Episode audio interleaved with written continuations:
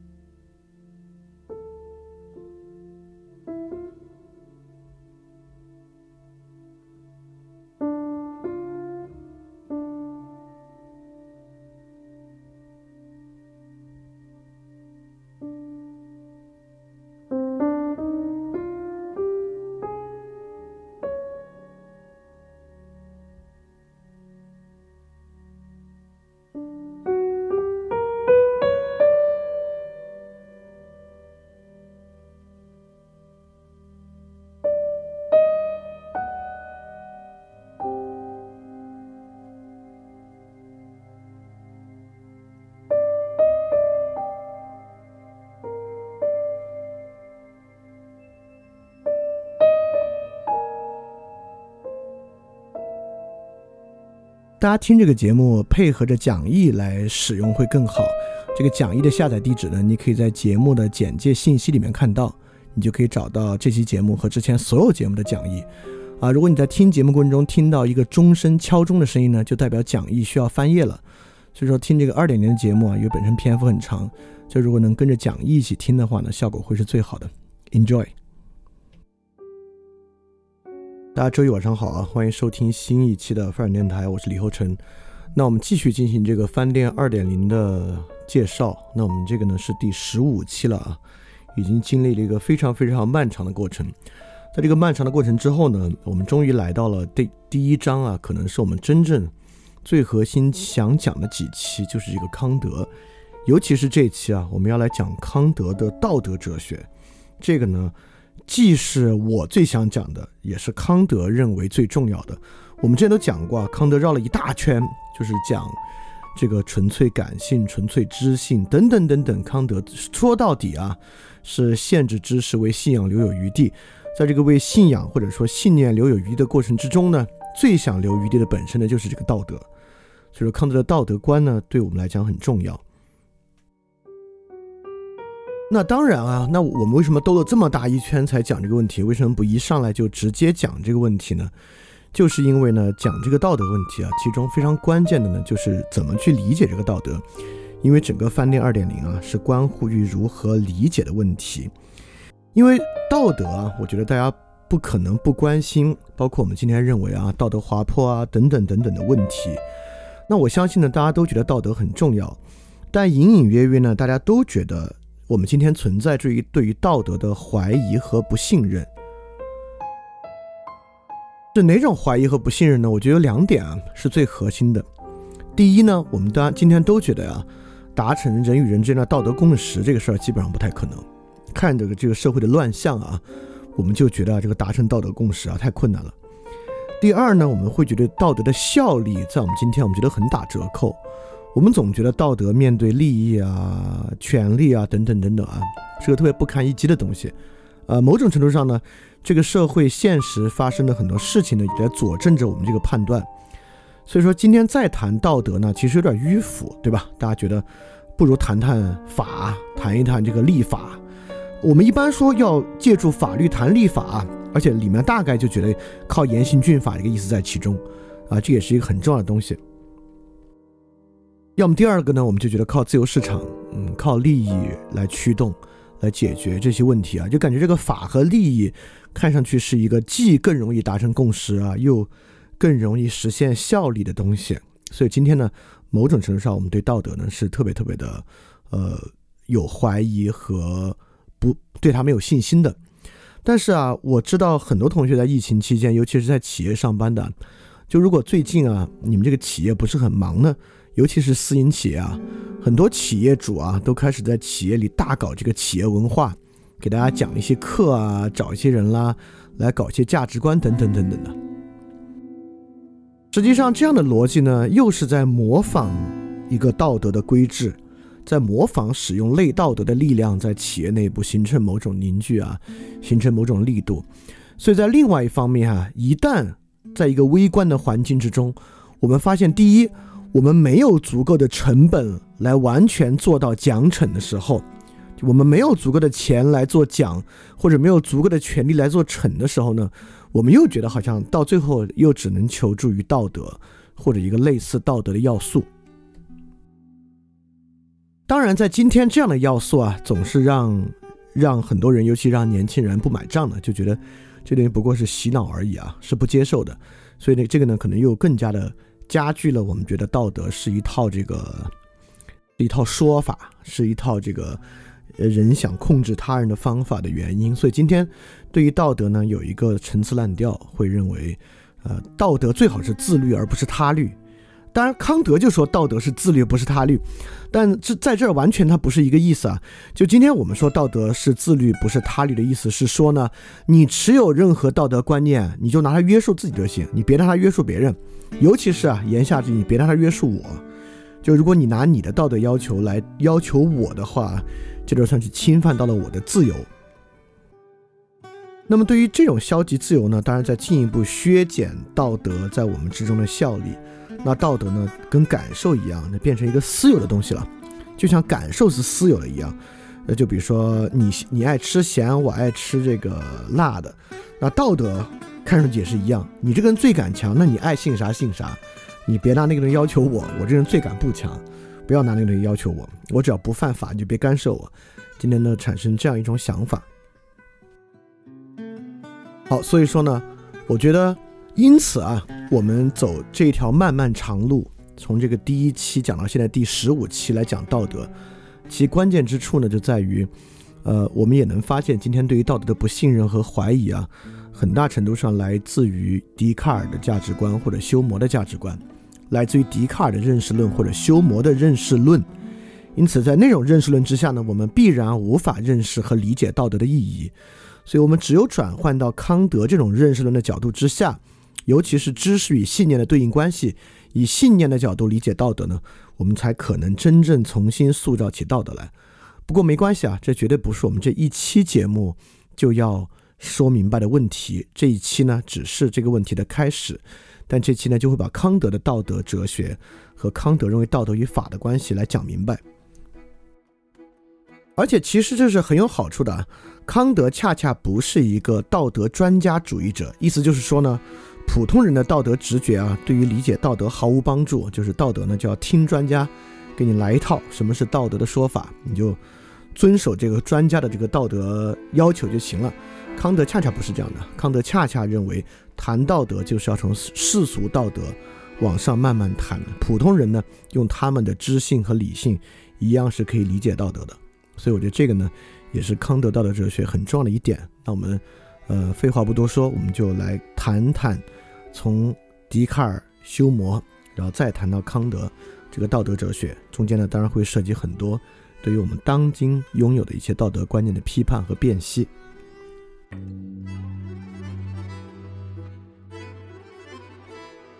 那我们最开始切入啊，还是从维特根斯坦在幼年时候的这个困惑切入。就如果大家读维特根斯坦传啊，就会知道这是维特根斯坦传开篇的一句话，也是这个呢体现出维特根斯坦一生的关切。这个呢就是当撒谎对自己有利的时候，人为什么还要说实话呢？这是一个非常非常深的问题啊！这个问题之深就来于。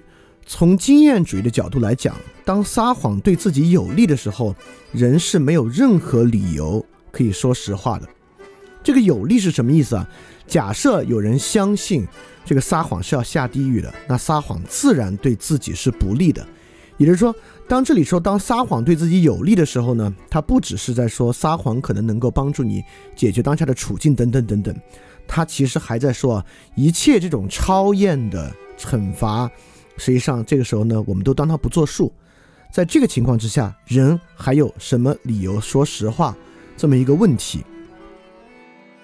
这个问题的深刻之处呢，就在于一切直接的利益，比如说撒谎可以得一千块钱，或者撒谎现在可以从这个处境之下摆脱出来，等等等等啊，对人来讲都是可以直接、非常容易感受到的益处。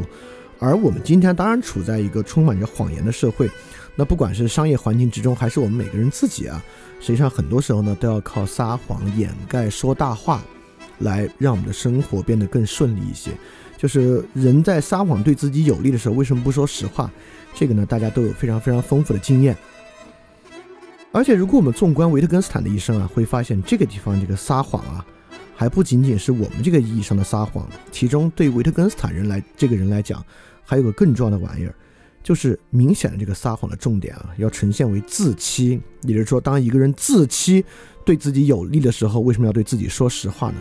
我们今天呢，经常容易来产生自欺，尤其是当我们遇到一些问题的时候啊，这个时候为了让自己心里好受一点呢，我们可以贬低他人、贬低环境，可以抬高自己，等等等等，用这些方法呢，让自己的当下好受一点。我们知道维特根斯坦，他恰恰是一个对自己极端真诚的人。那么我我们也知道啊，维特根斯坦呢，他不是一个古典道德论者。那么在古典道德论的情况之下，我们当然可以说，那这个真诚诚实是美德。正是因为这个原因，人要说实话。但这种话恰恰是维特根斯坦要反对的，也是康德不能直接接受的。呃，我们生活中充满着这样的道德教条，比如说，如果我们说啊，当撒谎对自己有利的时候，为什么要说实话呢？那因为人要诚实。就这句话就是屁话了。因为如果这句话有用的话，你就不撒谎了。也就是说，人要诚实这四个字，doesn't mean anything，就什么都不意味，什么用都没有。正是因为今天在我们生活中的道德呈现为道德教条，很可能我们感受到这些教条啊，实际上它力量之薄弱，所以说呢，可能导致我们对道德系统非常的没有自信。而当维特根斯坦说这句话的时候，我们知道维特根斯坦最对自己和对他人极端真诚，不管对自己和对他人呢，他都不撒谎。但是呢，维特根斯坦呢却不是一个道德学家。维特根斯坦在自己的著作里面不谈道德，甚至认为道德不可说。从早期维特根斯坦哲学来讲啊，面对不可说的应该保持沉默。那当然，伦理学就是一个非常不可说的东西。所以说，可说维特根斯坦保持的一个张力。就是维特根斯坦的一生啊，包括维特根根斯坦自己，有极强的道德敏感和道德的感触，但是维特根斯坦呢，却认为这个玩意儿基本上不可谈。所以说，这个呢是道德非常重要的一个特征，不可谈的言下之意啊，就是说他绝对不可能通过，要说两个东西了。第一呢，他绝对不可能通过道德教条有任何的效力。第二呢。就是维特根斯坦这句话的意思，实际上是在说，道德是绝对不可能非道德化的。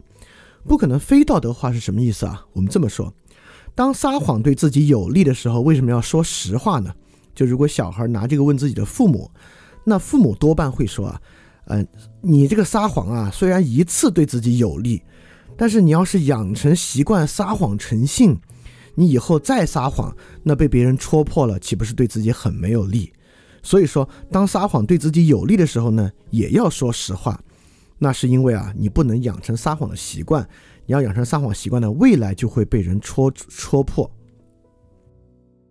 那你看，在这个条件之下，我们说撒谎为什么不该撒谎呢？我们还是在说撒谎对你有害，只是说这个有害也许不在今天，而在未来。那如果孩子接着追问我这个人伶牙俐齿，而且演技极好，我这辈子撒谎可能都不会被人看到，那该怎么办呢？也就是说，我们要得到的就是一个，就是在没有，就是在有利而无害的情况之下，为何不撒谎？因此，我们不能够把这个东西啊又谈成一套得失，就是我们把道德究其根本谈为一套得失。今天也一样。今天说为什么要与人为善呢？哎呀，因为得道多助，失道寡助。你与人为善呢，帮助你才多，帮助你的人多呢，你广结人脉，你做什么事儿都会顺利。好像道德到最后还是为了自己做事顺利。那在这个条件之下，如果我靠骗人做事就可以顺利的话，为什么要靠道德呢？对吧？就是这个问题。对维特根斯坦在早期的逻辑哲学论的时候就说的很明白，这本书啊其实是一个伦理学著作，我恰恰是要靠。让那些不可言说的东西禁止我们说它，从而保护它。我认为这里面呈现出的重要原因，就是当我们把道德又谈成一套得失的时候呢，实际上我们是在损坏道德，我们是在败坏道德。因此啊，今天我们都认为这个社会的问题是反智，我其实不这么想啊，我一点不认为今天的人反智。我觉得我们也不应该简单的把网络上和我们意见相左的人简单成为反智。实际上，今天呈现在网络上的绝大多数东西背后都有道理，那不是反智，而是说那不是一种真的理解。那么我们今天呢，就是要从维特根斯坦这个例子来切入来看对道德一种真正的理解。好，那为什么用得失的方式来谈道德是对道德的破坏呢？是因为我们说你今天撒谎啊，撒谎成性以后被人戳穿。或者说呢，你与人为善，得道者多助，那你自己广结人脉，实际上是有好处。也就是说，当我们今天描绘道德的时候啊，我们都把道德描绘成一种他律，就是这个道德为什么人要遵守道德和道德的来源呢？究其根本，还是你面对他人的时候不要受到惩罚，而受到他人的帮助、嘉奖等等等等的一切。也就是说，当我们把道德谈为一种他律的时候呢？实际上就已经错过了道德可能最重要的东西了。那这个呢，恰恰是康德想去讲的东西。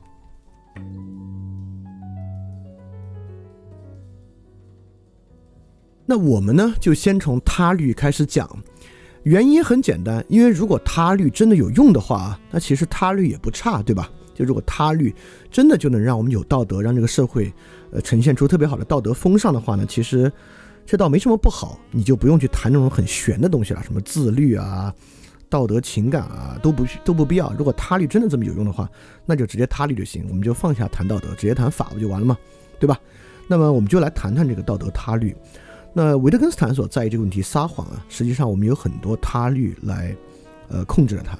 比如说这个刑法里面啊，不管是伪证罪、诽谤罪、包庇罪、诈骗罪。等等来讲呢，都跟撒谎有关。也就是说，撒谎这个事儿啊，在一些特定的情境之下是入罪的。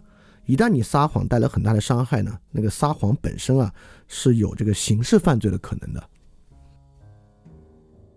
因此呢，我们很容易看到这么一组对应关系。也就是说，这里面我们有若干问题啊。就第一，就是这个内在自律存在嘛？就维特根斯坦说这个话，其实就在问撒谎的内在自律是什么。也就是说，当撒谎对自己有利的时候，为什么要说实话呢？那如果在这个情况之下还要说实话，就说明存在一种内在自律。那我们就一定要知道这个内在自律为啥、怎么会这个问题了。因此呢，我们除了内在自律之外，其实我们有很多其他的内驱力，对吧？我们有情感，比如说呢，呃，我们当这个愤怒的时候啊，就忍不住要伤害人。我们呢有欲望，比如当我们想自保的时候呢，忍不住要撒谎；当自保的时候呢，忍不住要去获得自己的财富或安全感等等的。那假设道德自律真的存在，我们也不能就此就说道德就有用，对吧？今天我们大大概都能够感觉到一点点道德自律，那种内在的内驱力的存在吧。像孟子的那个四端说，人呢是有一点点恻隐之心，对吧？我们有点同理心。你说人有没有最内疚感的？人是有一点点内疚感。但今天的问题可不就是我们认为这种道德感很微弱嘛？比起我们的其他情绪，比起我们的这个算计，比起我们的自立心啊，这个道德感有点微不足道。所以说，道德自律存不存在？光存在还不行，它必须说明它跟其他内驱力的关系是什么。那才能到这种内在自律啊，到底靠不靠得住的问题啊。那么外在他律也是一样。那么外在他律呢，有好也有不好。那外在他律不好呢？比如说啊，我们说，那为了避免大家产生网络暴力啊，那我们干脆就把网上一切论坛都关了，不就完了吗？大家别在网上说话，不就不会有网络暴力了吗？这也是一种他律，对吧？但这个他律当然不好了，因为这个他律呢，就必然侵犯自由。所以他律必然侵犯自由吗？当然还有一些不好的他律啊，比如说过于严重的他律。那比如在网上，凡是网上网暴他人的都抓起来枪毙，这个明显就太过分，对吧？但是每次一到我们啊对道德失望啊，诉求法律呈现的时候呢，就是其实啊我们都在心里面想要这个严刑峻法。就比如鲍玉明，我相信啊，如果要枪毙鲍玉明啊，很多很多人都是会认可的。虽然啊，真正从刑法来讲，这个人绝对罪不至死，但是我相信啊，现在大家凭着要遏制住这样的犯罪，想枪毙他的人，或者认为他该枪毙呢，是大有人在的。所以说，从维特根斯坦问题引发出来呢，其实就是一系列关于呃这个道德自律与他律的问题。我们现在就着重来谈一谈他律的方面。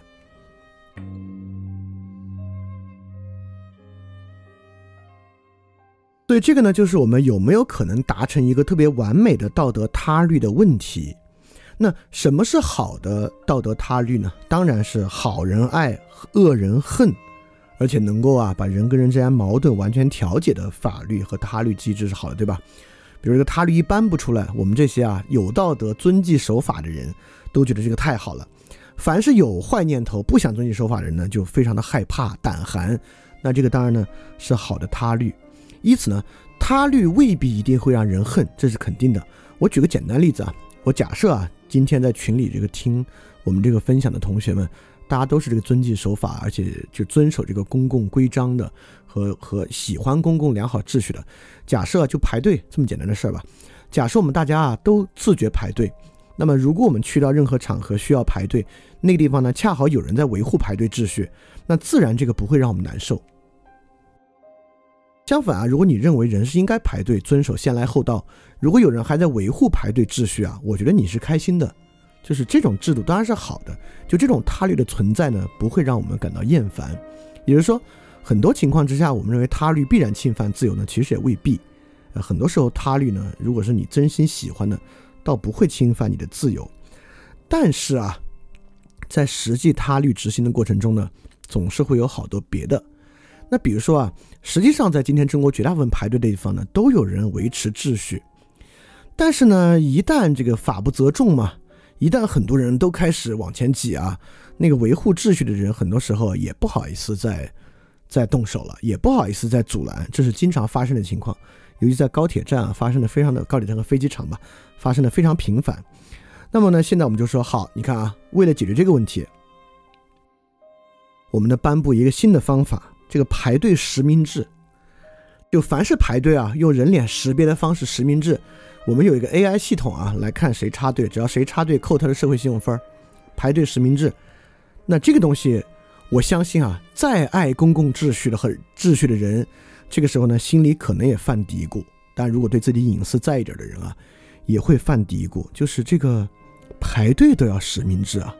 当然，如果这个人脸 AI 识别排队插队，那可不就是等于排队实名制嘛，对吧？那排队实名制的你就会有点不舒服，就感觉啊，这个他律似乎侵犯到了我的这个消极自由，对吧？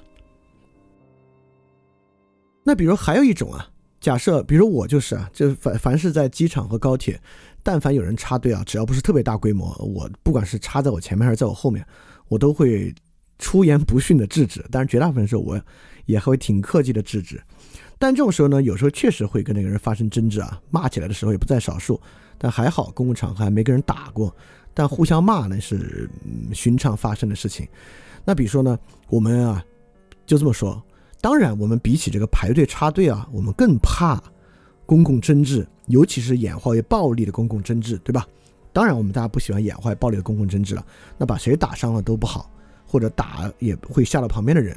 那我们就说啊，这个排队秩序啊。由这个排队秩序维护者垄断惩罚权，其他人如果你看到排队插队啊，你最好不要干涉，你也没有权利干涉。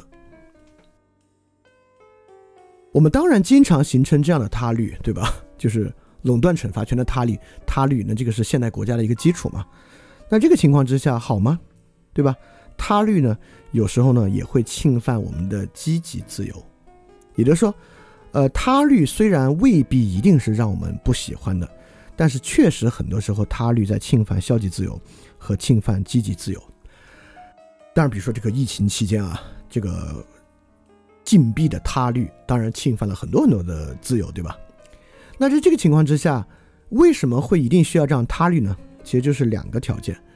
第一个条件呢，就是我们认为啊，这个道德自律绝不可能，就这个事儿啊，要交由大家自己自觉是不可能的。这个是今天我们几乎对一切公共场合的共识啊。就是我们今天几乎认为，一切公共秩序啊，交由人自己来决定都不行。这个当然是由于一种很根深蒂固的我们对他人的不信任带来的。这个当然，我们对他人的不信任，实际上跟我们缺乏道德共识和消极自由社会有莫大的关系啊。这个我们在个人主义和平民社会时候已经讲了很多了。就因为这个原因呢，这个道德共识越少啊，我们对道德越不信任呢，就越呼唤。法律和权力形式的他律，所以这是第一点。第二点呢，我们认为道德自律兴许行，但是呢，人跟人之间不能达成共识。就你的道德自律和我的道德自律啊，这俩事儿之间就是没法共识。比如今天网上这个批判方方的和支持方方的双方，当然都是凭借道德在说，因为在网上不管是维护方方还是批判方方，都没人给你发钱，绝大多数人啊都没人给你发钱，大家当然是凭着。道德自觉在做这样的事儿，但这两方人呢就会觉得我们两方是没有办法互相沟通、互相达成共识的，所以这个呢就呈现出一种冲突的必然性。一旦冲突必然呢，我们就诉求一个权利来调解这样的冲突。所以说呢，这个道德他律啊，实际上就是形成政治秩序的一个核心。听过我们之前的，大概明白啊，这个其实就是霍布斯式的秩序的根本来源嘛。这个霍布斯式的秩序。就是认为人跟人之间的冲突啊是不可能靠道德和靠沟通来完全调解的，人跟人之间呢必然要形成冲突，所以这个时候呢我们必须要一个威权国家登场。这个当然小到人跟人之间，大到国与国之间都是如此。我们觉得这国与国之间就是一个必然的利益冲突，所以国与国之间呢不存在道德共识，甚至不存在利益共识，就两国大国争霸。更不存在利益共识，他们就只能你掐我，我掐你，大概就是这样。呃，这个跟道德共识也有关系。呃，这个问题转到国际政治这一面，其实更有意思，也更复杂啊。但是大家可以看看，在这个冷战最剑拔弩张的周期，就是美苏冷战最剑拔弩张的周期，呃，不管是戈尔巴乔夫，还是里根，还是肯尼迪。当时怎么样在两国之间希望达成某种道德共识，我觉得是很有意思的，尤其对我们今天的状态是一个特别有意思的参照。当然，这个不是我们今天的重点。呃，今天我们都知道啊，虽然我们都觉得道德他律不错，这个道德靠不住吧，靠法，但是一到这个利维坦国家啊，大家都不太舒服。尤其是我觉得，如果你是听这个翻店知识分享的啊，我觉得你的意识形态呢，大概会觉得威权国家肯定不是什么好事儿。就即使威权国家是不得不，那这个也是一个很难下咽的一个局面。那么，那是不是说道德他律就一定不靠谱呢？其实也不是。实际上啊，这个完美的道德他律一直是有另外一个路径在支撑的，就是不靠道德自律，也不靠威权国家。我们有一个好方法来建成这种完美的道德他律。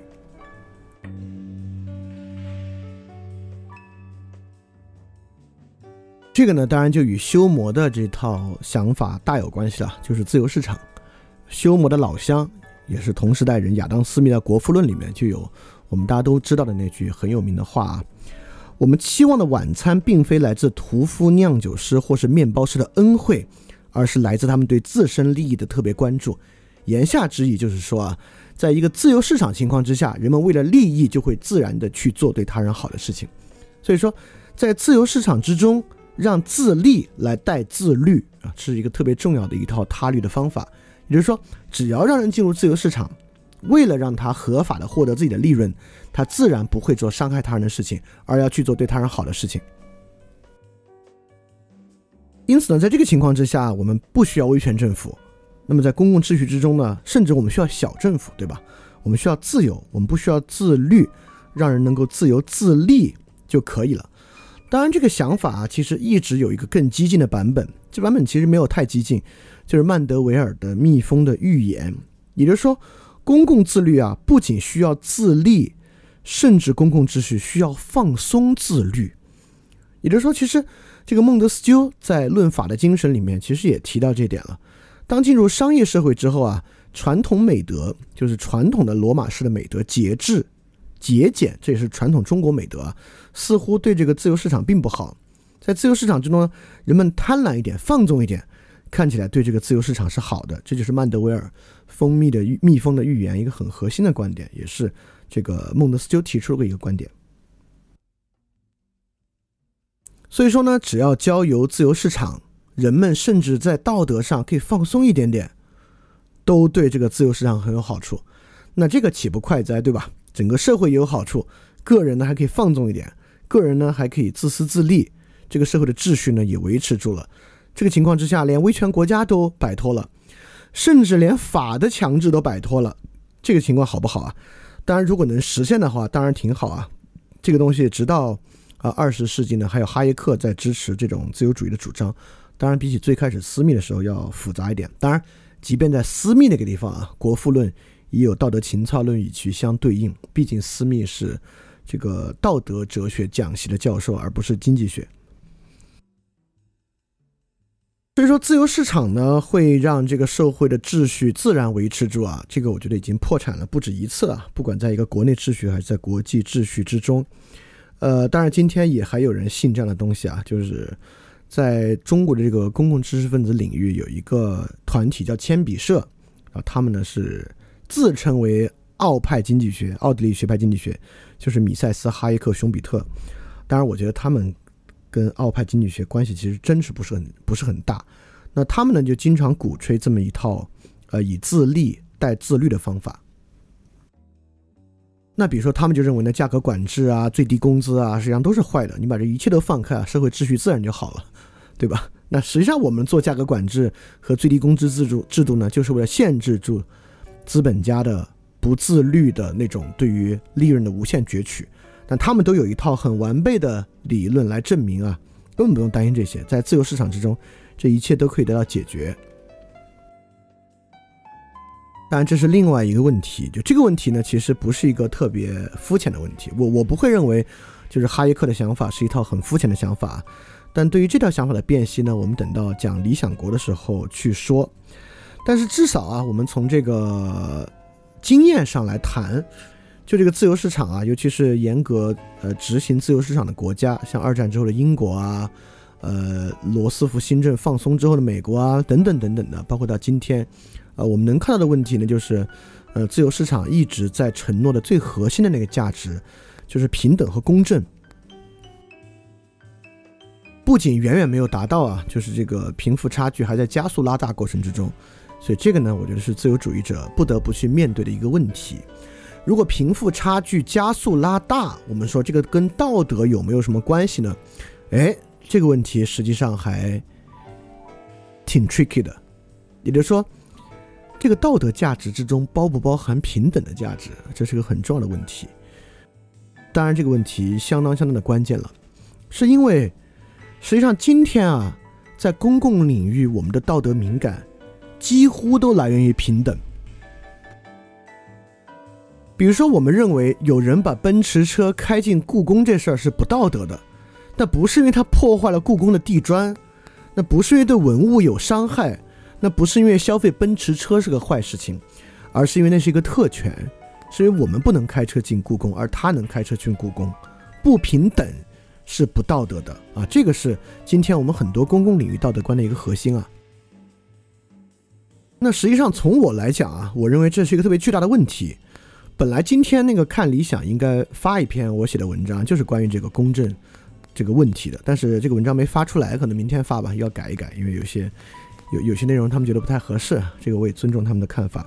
但明天看吧，就这个问题我们就不放在今天节目里面展开讲了，因为我本来预期啊，今天大家听晚上讲这之前已经看过那个文章了，就是公正的问题何在，但是没看，但是这个也并不影响我们今天来讲。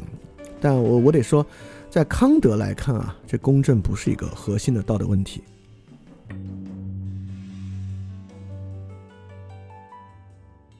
所以说呢。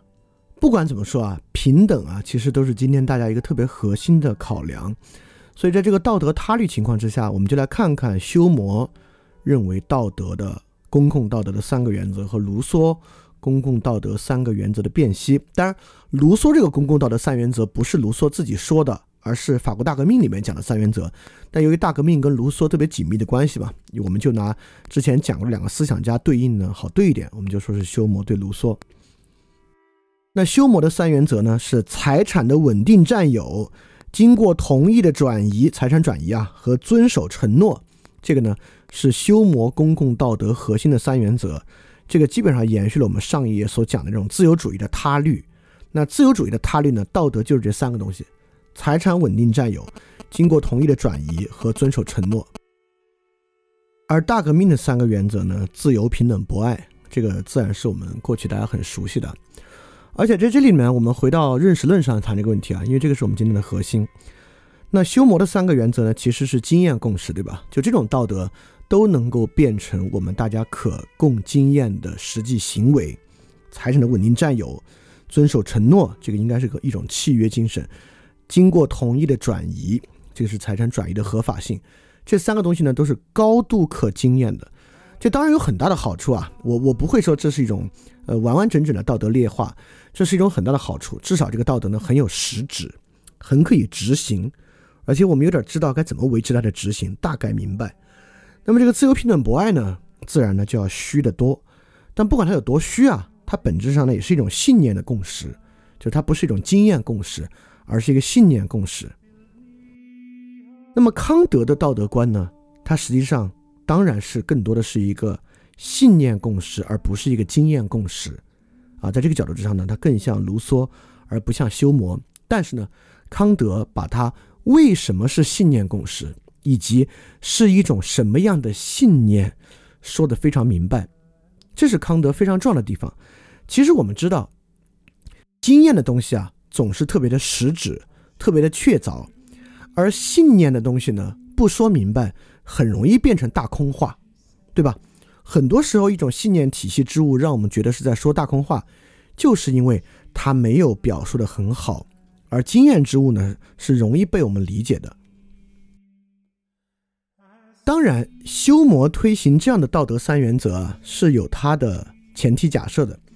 修魔道德呢，可以说有两个前提假设：第一，人是根本自私和有限慷慨的；第二。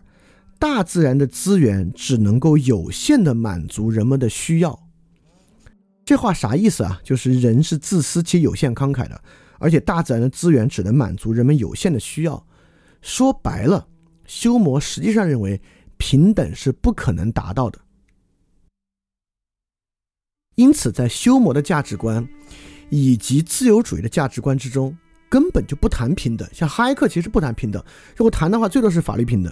就是法权的平等、实质性的平等、财产的平等和资源的平等啊，是不谈的，因为在他们来讲呢，谈这些危害更大，不如不要谈。那危害有多大呢？就是卢梭这个路线危害非常大，因为法国大革命最后演化为血腥革命，就是因为激进追求平等嘛，对吧？因此呢，激进追求实质平等确实有非常非常大的危害，会带来很大的问题。而我们知道，康德对于法国大革命呢是持批判态度的。当然，没有人在看到法国大革命后来出了事儿之后，对他持全盘接受态度啊，非常非常少。所以说，平等的激进解决当然有很大的问题。那么，难道在康德的道德体系之中就不能够兼顾平等吗？我们都知道啊，就如果这个平等是不是道德的唯一价值，当然是值得探讨的问题啊。今天我们公共道德的问题呢，就基本上是把平等当做唯一问题来看待了，这是很大的问题。但你要说有一套道德体系，它根本就不容纳平等，那当然非常奇怪，对吧？因为很明显，平等是我们追求的一个很重要的一个核心价值。但是你这么说不就有点怪了吗？也就是说，在修谟那儿呢，不能谈平等。在卢梭这儿呢，就只能激进平等，而且平等这个事儿确实如此啊。你说平等，它要么呢作为一个可追求的目标，要么呢不把它当做一个目标。难道有什么平等的中道吗？这当然是有一个平等的中道的啊，但这绝对不是一个语言游戏。什么叫语言游戏啊？就是我们今天如果你去拉街上拉几个问他平等问题，他当然也会说：“哎呀，这个彻底的实然平等啊。”肯定是不存在的，但是呢，我们要努力啊，促进平等的发生。就这种是屁话，就这种话没有任何意义啊。就是我经常说，今天我们最应该反对的，就是蕴含在我们过去所谓辩证法教育遗留下来的错误的认识论，它经常会转化为什么不是非黑即白的呀？呃，既不是 A 也不是 B 呀，好像就达到某种客观认识了。这个南辕北辙。完全不是这么回事儿，那么，所以我介绍康德哲学的方法，呃，康德这个道德的方法不太一样啊。我们从这里切入，来看怎么理解康德意义之下的平等的放置，来看康德道德哲学的一个很根本的东西。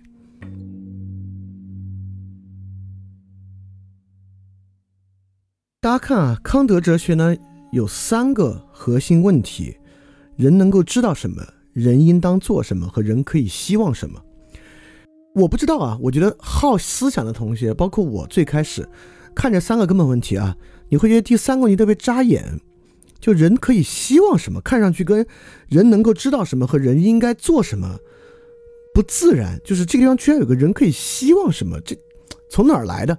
就人能够知道什么和人应该做什么这些问题呢？我们觉得好就好容易理解，对吧？就是我们能知道啥，应该做啥。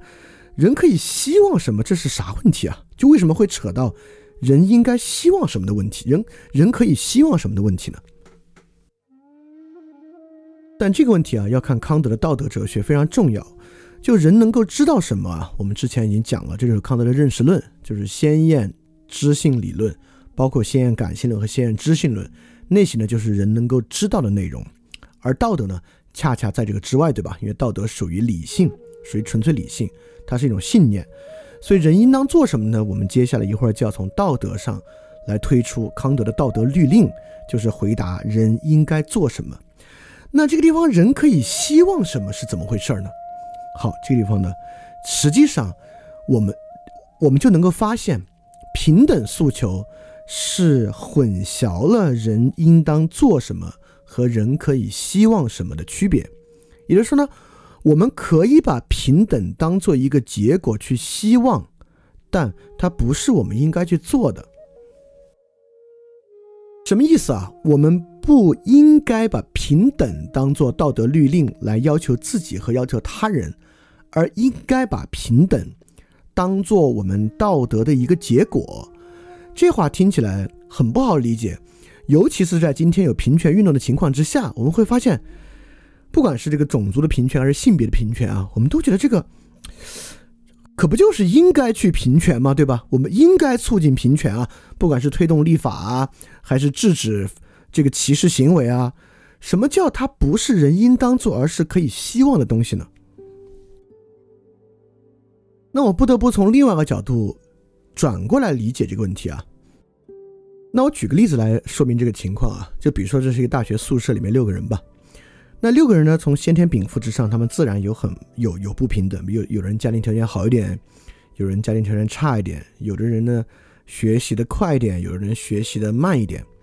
那么在这个情况之下呢，我们怎么样促进这个寝室的这个类似于现金资源的平等呢？当然可以啊，比如说我们寝室选出一个人来，这个人呢负责收税，就是负责啊把大家的这个财产啊按照这个阶梯形式课税。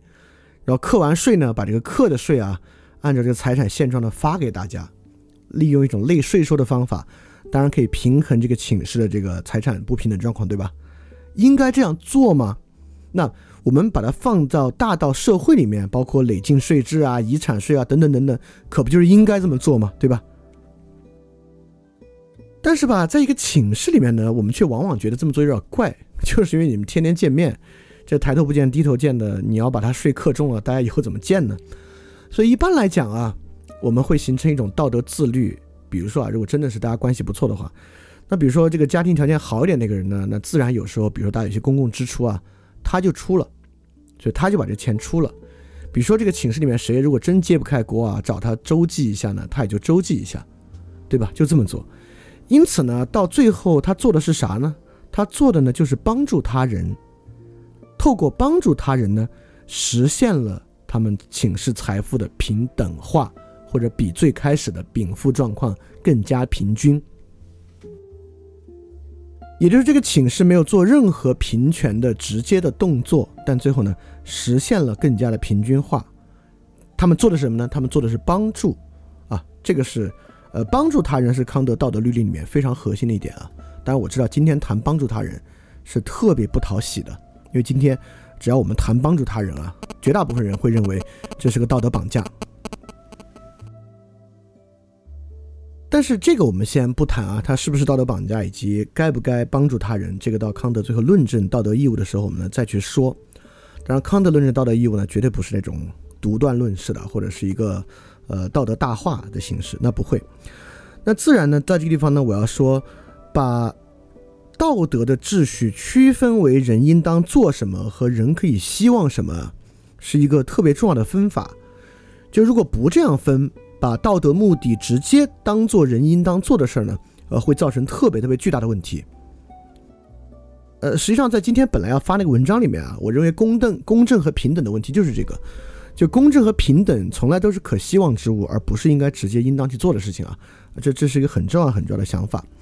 那不管怎么说，我们来看，当我们这么区分人应当做什么和人可以希望什么的时候呢，我们由此来看看其他一些道德想法。和道德理解方式的一些问题，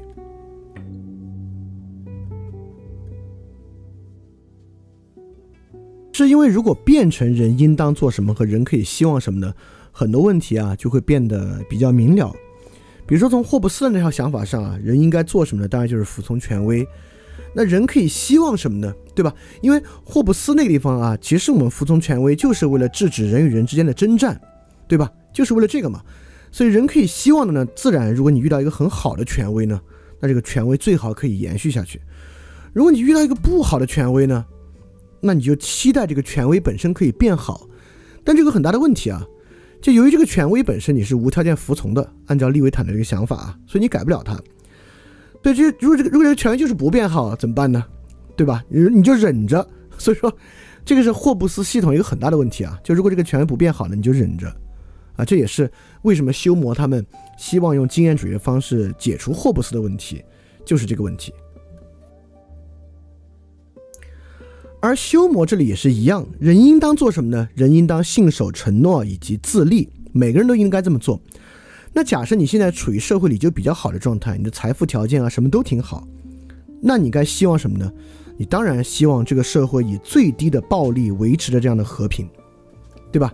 你就希望这个暴力受限，也就是说，我的自由啊受到最小的限制，我继续维持一个自立且信守承诺这种状态就完了。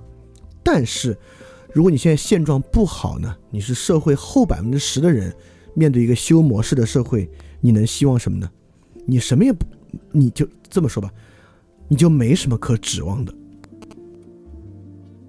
在一个资源有限且人只有有限慷慨和无限自私的社会之中呢，你要是社会后百分之十啊，你就没啥指望，你呢就指望灾变，指望啊出什么大乱子，导致能够重新洗牌一下，这就是修魔社会之下人能够希望的东西。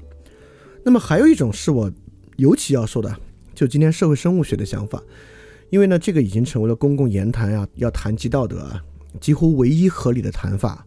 就是我们把道德呢做这个社会生物学的还原，就是认为这个道德呢来源于啊人类漫长的演化之中人与人的合作秩序，所以道德呢也会随着人的合作秩序而演化下去。这是今天基本上可能最受人接受的道德的谈法吧。那么我们知道啊，这种道德谈法呢，就会遇到不可遏制的，会遇到这个囚徒困境问题，会遇到纳什均衡。那这个呢，我们做了很多的实践，也就是说，这种时候啊，说实话，道德是一个博弈策略，对吧？所谓道德的方法啊，和不道德的方法呢，都不过是博弈策略而已。这个博弈策略呢，就是要看哪个策略更有助于大家的存活，更有助于采用这个策略的人数量就是上涨，维持一个良好的秩序，对吧？因此呢，做过很多博弈实验啊，在这个博弈实验之下呢，人应当做什么呢？也就是在这种比较科学的博弈论的角度之下，道德人应该做什么呢？人应该做宽容利他。这个宽容利他是啥意思啊？也就是在博弈试验之中，我们去加入很多种不同的策略。一种策略呢是无论怎么着我都要害他人，我都要欺骗。呃，现在社会上也有人这样活。还有那种无条件利他，无论什么情况之下，我都选择利他啊！这种人应应该非常少了。而且这种人啊，在博弈试验之中非常脆弱，很快就死光了。那还有一种策略呢，叫呃，就是用中国话说就很容易理解了，就人不犯我，我不犯人；人若犯我，我必犯人。就说我呢都能够选择跟人合作，但只要他背叛我、欺骗我，我立马就开始背叛他、欺骗他。啊，这可能是很多人觉得。就是我们觉得社会上谁能做到这个就算不错了，对吧？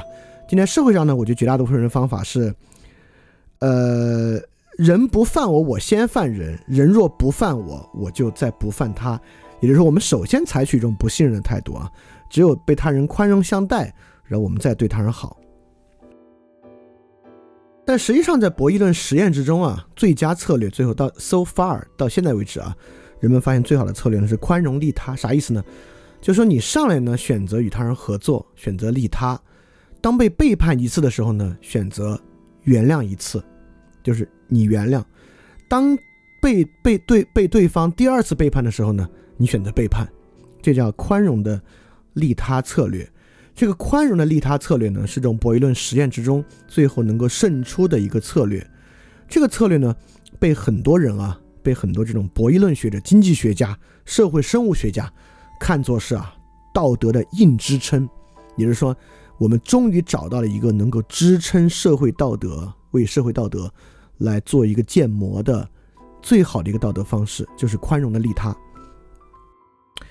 这听着也很不错，对吧？听着宽容利他，对啊，挺好。你看，我开始采取利他的策略，被人背叛一次，我还宽容一次。如果再次被背叛呢，就是我就也采取背叛的的的的策略。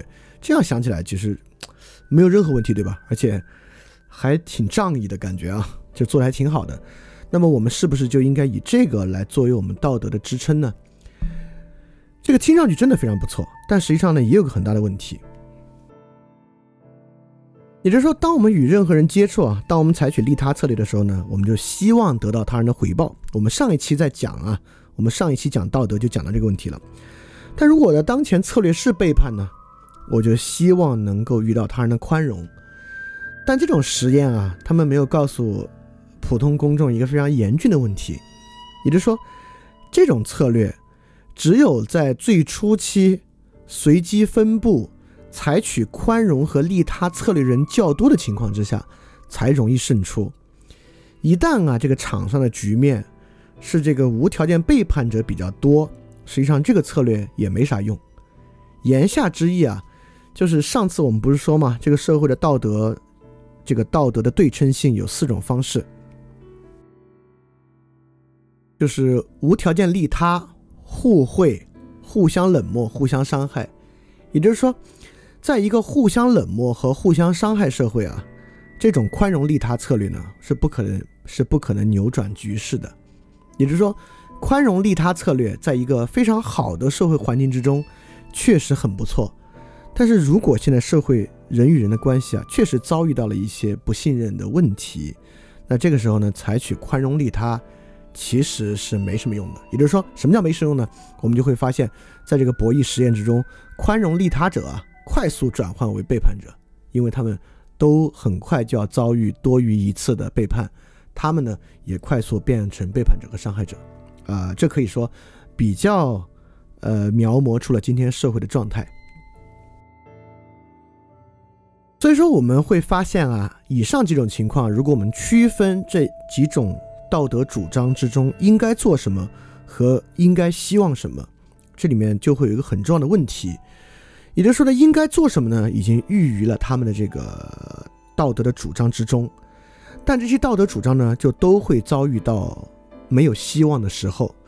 对于霍布斯的来讲啊，如果你遇到一个坏的权威，一个坏的权利，你就是没什么指望。对于社会生物学啊这种博弈论策略来讲，你要遇到一个互相冷漠甚至互相伤害的社会啊，就是没什么指望。那么遇到一种修魔的这个方式呢，如果你是社会上呃先天禀赋较差的人啊，就是没什么指望。那没什么指望就有一个很大的问题，没什么指望情况之下呢，人们遵守这个道德主张的动机就会变得非常弱。也就是在修魔体系之下，现状很差的人，我为什么要信守承诺呢？那我们其他人就要想了，对啊，你看这些人他都没有什么指望了，他为啥要信守承诺呢？嗯，那我们就只能严刑峻法伺候，逼他信守承诺。那这个就是很糟糕的社会了啊。那很多时候社会糟糕呢，正是因为无所指望，道德不行，这个呢，严刑峻法一上来呢，就会变得糟糕。所以在康德区分了这个我们应该做什么和我们应该期望什么、应该希望什么之后啊，这个呢，其实我们会发现，应该希望什么，实际上是维持着人们应当做什么特别重要的东西。也就是说，这个道德行为啊，必须在有希望的情况之下才容易维持得住。所以说呢，这么两相对照啊，我们就能看到什么样的道德原则。是比较容易维持住什么样的道德原则呢？在什么情况之下是不可能这样的问题？所以康德区分人的三个问题：第二问题和第三问题，做出人应当做什么和人应当希望什么的区分是非常非常有道理的。这我多说一句啊，有有比较了解康德哲学的，知道康德有三大批判：纯粹理性批判、实践理批判和判断力批判。刚好又有三大问题：人可以知道什么，人应当做什么，和人应当希望什么。很多人就望文生义的认为，那人应当知道什么呢？对应纯粹理性批判，这个确实是啊，就会认为人应当做什么呢？对应实践理性批判，人应当希望什么呢？对应判断力批判，那不是。实际上，实践理性批判同时回答了人应当做什么和人可以希望什么这两个问题啊。那个判断力批判呢是另外一回事。所以这这个我说一句啊，就是对那种。想继续看康德的同学，我提醒一下。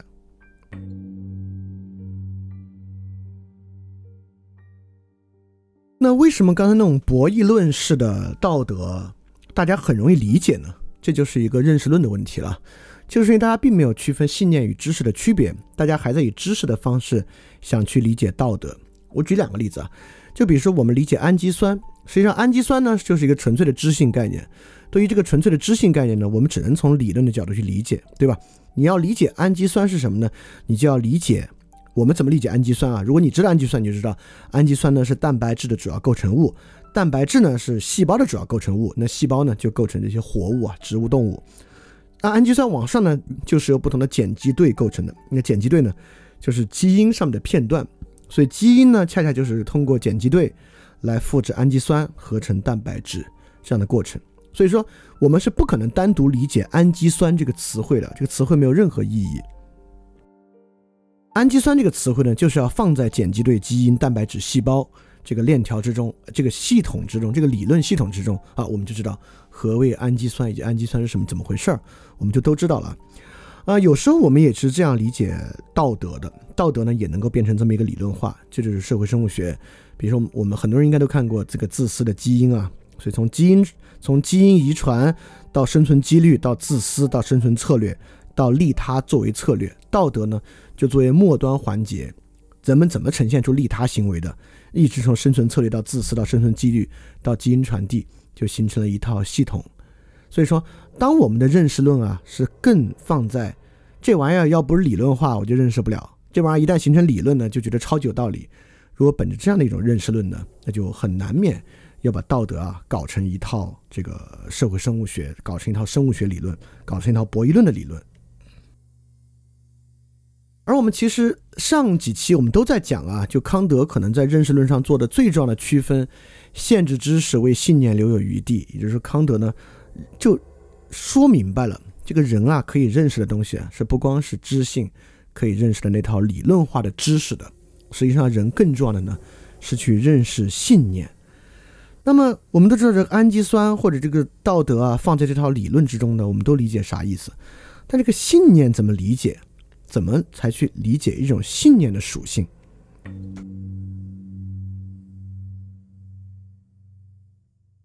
这个呢，就是我们之前一直在讲的这个概念的问题啊。所以说，信念呢，都是一些概念。这些概念呢，用海德格尔的话，海德格尔有个特别形象的话。而且这个话呢，也能够呈现出这种图式的理论理解方法。海德格尔把这个话叫做聚拢，也就是说，概念是啥？概念只要一扔出来，就让这个世界啊向它聚拢。也就是说，它让好多其他概念啊就来吸它，就跟它聚拢。向它一聚拢呢，其他概念就得到了内涵，得到了理解。它不是一个理论，而像是一个网一样。我们可以这么想象。我们把一个这个渔网啊绷平，让它跟地面保持水平，一张很大的渔网就这么摊开。然后呢，我们把一个铁球扔到这个渔网上，这个渔网呢不就向下凹陷一些吗？不光是铁球那个点向下凹陷，这个铁球周围的这个面积啊，也向那个铁球作为圆心向下凹陷。信念啊，就是类似于这么一个玩意儿。当我们提出一个信念的关键词汇的时候啊，周围的东西啊就以它为圆心向下凹陷，这个凸出来的这个部分呢，就形成我们的一种理解。它不是理论化的，而是网状的。就比如大家都非常明白这个平等啊，平等这个词本身其实没啥意义，它这个概念本身并不具备某种在理论之中的内涵。但是比如说平等一扔出来，什么东西向它聚拢呢？性别、生命、机会、法律、结果，那我们就知道了啊，平等、结果平等、资源平等、法律平等、机会平等、性别平等、生命平等等等等等啊，这些概念因为它的原因呢，就获得了内涵。我们之前说过，概念获得那个合理内涵那一期啊，那么信念跟理论的区别就在于此，理论呢是要放到一个理论架构之中。前后的因果关系获得一个内涵，而信念知识呢，是靠这个其他词汇和概念向它聚拢来获得内涵的。对道德信念啊，肯定是不被经验决定的，而反过来呢，决定着经验，对吧？所以我们很重要了。比如说，按照自私的基因，人怎么会利他呢？那么这个利他。是在经验之后的，那我们是看到了什么基因的延续啊，动物的生存啊，生存概率啊。首先，先是有自私，利他呢，当做一种特殊的自私方式存在。那在这个情况之下呢，利他，我们对利他的理解呢，完全是在经验之中获得理解的，尤其是对于自私的经验之中获得理解的。但是。绝大多数道德信念啊，不采取这个方式呢，它都是在经验之先，它决定着经验的性质，而不是经验的性质反过来决定它啊，这是个很重要的东西啊。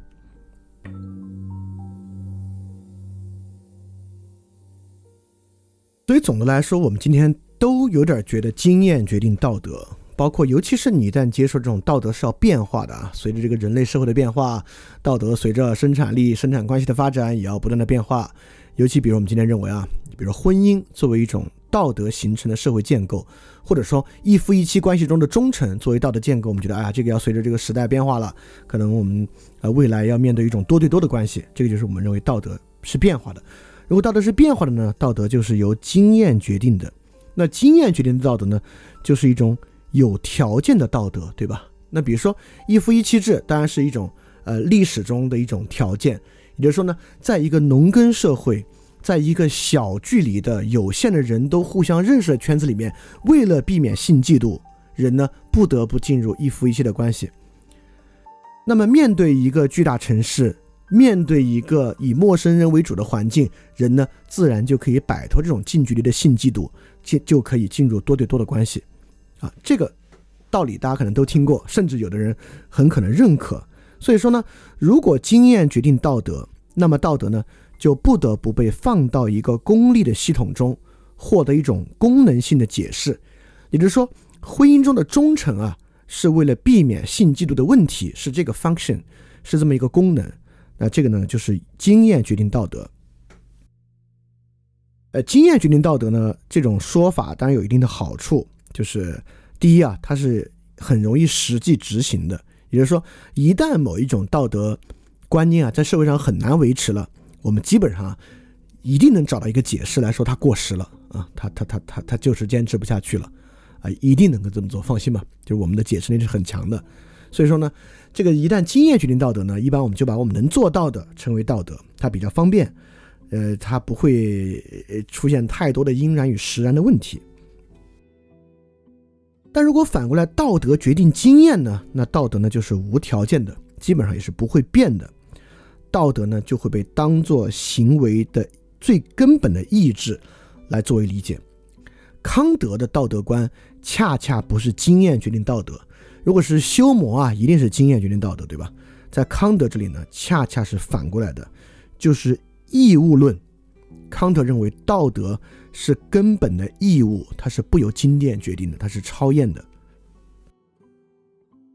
当然，义务论有什么好处呢？就义务论一定会遇到因然的问题，对吧？因然实然的问题，这个因然的能不能做得出来的问题。但义务论确实有很大的好处啊！如果我们今天现在暂时一会儿还要说别的，现在暂时说一个好处呢，就是刚才我们已经谈了修魔式的道德、霍布斯式的道德。和社会生物学道德怎么锁死的问题，也就是他们都会在一些条件之下遭遇锁死，而且这三个条件的锁死啊，这不就是今天社会中的三种锁死形式吗？这个今天社会道德不行，大家认为道德没用，不就是因为这个锁死导致希望不存吗？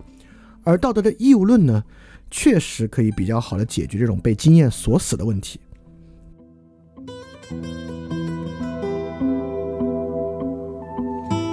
所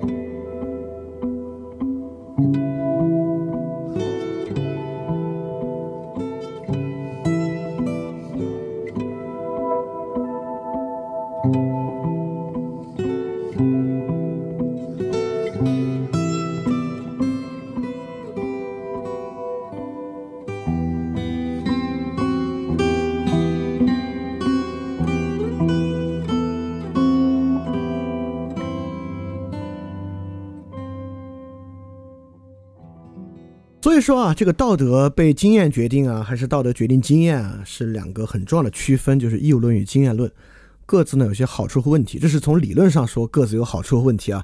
你要问我本人的观点，我觉得道德经验论就是扯淡，道德只能是义务论的。那么道德的经验论呢？呃，现实就是道德的，一般不会存在无法实践出来的问题，但是呢，它就容易在经验中被锁死，导致这个道德观念呢彻底只能被我们抛弃。那这个时候呢，我们就需要立法。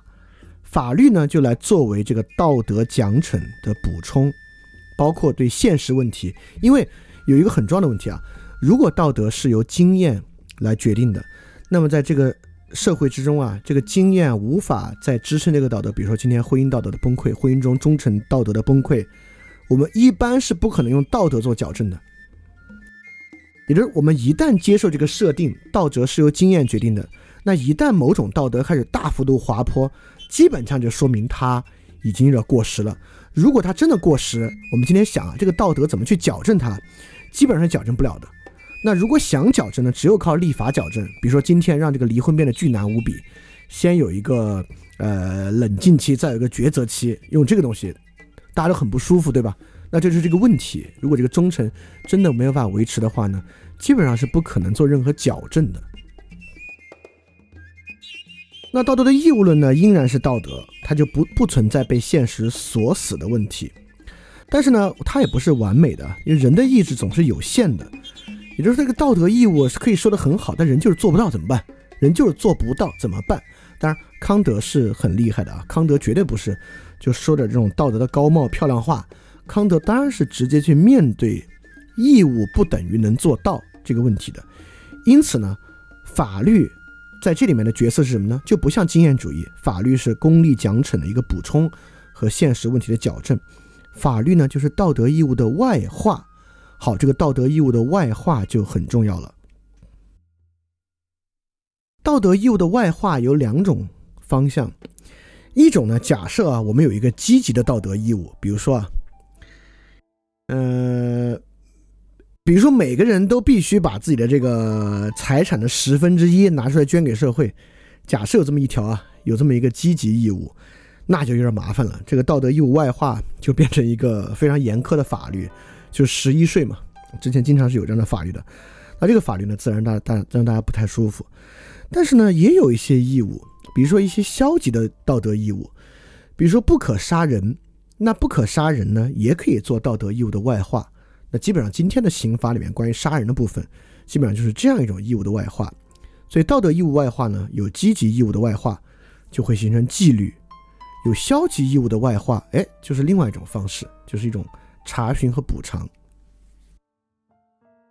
好，我说这么多啊，都是尽量让康德的道德理论不要显得像是唱了一些道德高调，因为我最害怕的就是康德的道德义务论，因为是义务论嘛，听上去像是一些独断的高调，说了一些漂亮话，就人应该这样那样这样那样，最后让让大家觉得，嗨，这就是。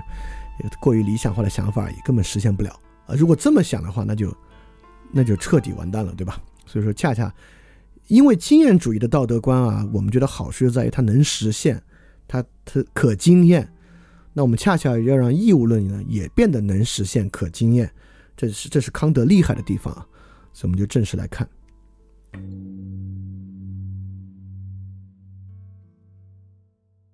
那么，如果要说什么东西决定着道德一定是一种义务呢？当然，最核心的就是人是自由的，对吧？因为康德我们在十一期，不对，在我们在十三期的时候去讲了呀，康德是怎么从二律背反之中论证出人必然的自由性的。这个自由性当然非常重要，呃，因为如果人不是自由的呢，像修谟那么说啊，人就必然会被快乐和痛苦控制。那么，如果人像笛卡尔那样的呢，人就必然会被道理控制。但在康德这呢，人是自由的，就人可以 A，也可以非 A。因此呢，在这个条件之下呢，道德很可能就能够成为自由的人选择做什么而不做什么的那种内在动力。也就是最简单的说啊，这个自由啊，起码能够让人有一种内在动力，它不是欲望。不是情感，因为如果是欲望和情感啊，实际上人还都是能够被欲望和情感决定的。就人的自主性，当然就来自于理性，来自于意志，来自于这么一种自由。那自由呢，是康德认为人这个主体啊最核心的一个要素，对吧？我们再看那个纯粹理性批判，就是未来形而上学导的那边已经看到了啊，人这个主体呢，最核心的就是自由。当然，这个自由很重要啊。如果人没有自由的话呢，我们今天这个法律体系。人自己承担刑事责任，这个基本上难以支撑。所以法律能够还还能够按照人为单位来进行判罚，基本上是在认可着康德的自由观念。当然，我最开始引入就要说啊，这个自由不是无限的。这个自由不能做啥呢？我们就从这儿引入来看，康德确确实很实际。这个自由不能做啥？这个自由不能。确保你能得到你想要的东西。那康德啊，在《道德形而上学》里面说，说到具有理性和意志的生类、生物类，例如大自然的本来目的是要它保存，要它安好。简言之，如果要它享受幸福，那么大自然竟然选择它的理性担任这件事儿，那就是采取一个很坏的办法了。因为这个生物为求幸福而必须做一切动作以及它的行为的全部规则。假如有本能规定，一切都会更加靠得住。有本能去求幸福，比有理性去求成功也更加有望得多。好，这个地方非常非常重要了。也就是说，我们之前在经验主义论证道德的时候啊，说道德能怎么着呢？哎，道德就能够让人让人跟人更好的合作，让人得到他需要的东西。所以说，康德上来就说，道德理性跟这事儿没关系。就如果要让人仅仅获得某种所谓幸福的话啊，最好靠本能。这个呢，其实是在认可修魔的看法，确实如此。如果人要活得开心不痛苦啊，最好不要靠理性，靠本能是最好的。所以理性呢，没有办法满足人的 desire，就是人的 demand 需要。为什么呢？很简单，需要的满足是经验界的东西，对吧？需要嘛，人是要有经验的，你快乐痛苦都是有经验的。所以需要的满足呢，它就是得由经验去完成，就由知性和感性去完成。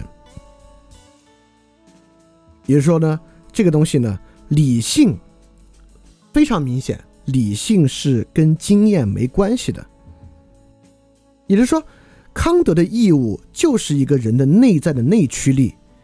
理性意识到有个玩意儿啊，我不得不做，而且理性也非常明白，这东西啊，跟会不会幸福、会不会有好结果、会不会满足的需要，其实没啥关系。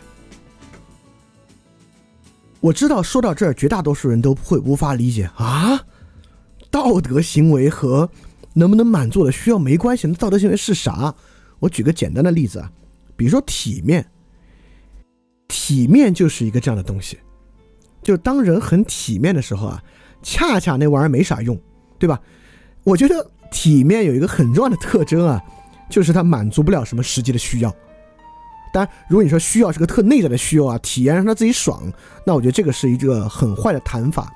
这种谈法就像谈啊，这个雷锋啊助人为乐也是爽，好像雷锋助人为乐之爽和我们吃红烧的爽感是一个爽感一样，这完全不是一回事啊！就是吃红烧的爽感是一个知性领域的感觉，或者它是一个呃先甚至是一个鲜艳感性的感觉，而雷锋助人为乐之爽是一个纯理性层面的东西啊，它根本不在一个地方。所以，我们反过来说。就是如果你无法理解什么叫做理性意识到这不得不做，但也明白这不一定会有好结果，这是康德的道德义务的一个重要的形式呢？这东西就是就像是我们平时认为的体面，因为很多人比如说他觉得他是个体面人，呃，比如说这个体面不一定是个贵族文化，实际上北京文化里面就有很强烈的体面文化。这个体面文化呢，很多时候呈现为面子，比如说北京人认为这个北京爷们儿要问其他人。去借钱周济啊，这事儿太不体面了。所以你看，经常电影啊，就体验一个北京人，虽然过得很惨了，到在别人面前还得绷着，就绷着自己，就没什么问题啊，就活得很好的一个样子。好像老炮儿里面就有这样的情节，对吧？这个呢就是体面。这个体面呢，就是理性意识到他不得不做，而且知道呢这没什么没什么好结果。就你要体面的话呢，恰恰意味着那个需要无法被满足。当然啊，康德绝对不会把这个。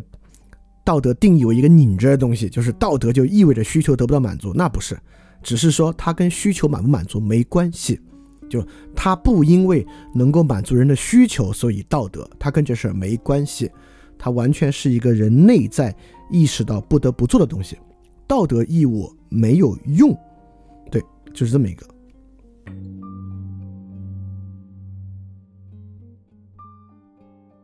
好，所以说康德其实一上来就很明白啊。这个道德义务为什么有时候难以执行呢？就是因为它没有用，而人呢有强大的内驱力在促使人去满足自己的需要。那么在在在这个情况之下，为什么还会有道德义务这回事儿呢？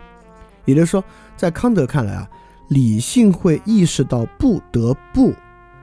那理性怎么会意识到不得不呢？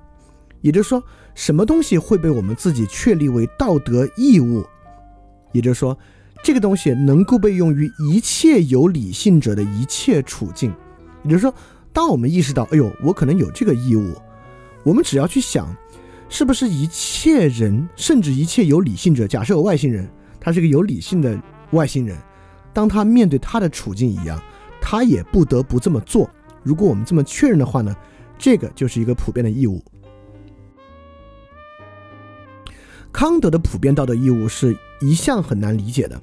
我从里面的一个最不好理解，但是跟生活贴的最近的来讲，在康德的普遍道德义务义务之中，有一个不可撒谎。我们今天的人总觉得怎么会不可撒谎呢？我们都知道有善意的谎言，对吧？就是在那种所谓善意的谎言的情境之下，如果你不撒谎才觉得没道德呢，你把那种赤裸裸的事实展现出来才没道德呢。所以说呢，我们就会认为我们应该有一种道德的律令，来规定，在那种情况之下，人应当撒谎。好，我现在就来说啊，这个为什么它不能是一个道德律令？而相反，不能撒谎，一定是，比如说啊，呃，假设这是二战期间，我家里藏了一个游击队，然后现在日本鬼子来敲我家门，问我，游击队是不是藏在你家了？当然，我们认为现在啊，这个方法就应该说不是，对吧？就应该说没在我家，因此呢，我们就会觉得这个地方不就是撒谎成为道德律令的时候吗？在你要保护谁的时候呢，你就应该为了他撒谎。好，假设我现在也撒谎了，我我给我给这游击队说，呃，我给那日本鬼子说没有，没在我家，日本鬼子走了。好，假设这个建国之后呢，这个游击队的人啊，当了当地的这个县委书记，经常这样啊，就是军人在建国之后当政很多的。假设现在三反五反，我家藏了一右派，这个游击队来我家说右派是不是在你家？我现在给他说不在我家，你猜他会怎么想？还有一个明显的例子。就是说，呃，假设吧，我们都觉得其他人身体不好的时候啊，为了促使，为了避免他的心情影响身体呢，我们应该向他隐瞒。假设我和另外一朋友，我和 B 一起去看 A，A 生病了，然后医生跟我们说 A 得了什么什么病，我跟 B 一合计说，骗骗他吧，我们给 A 说没事儿。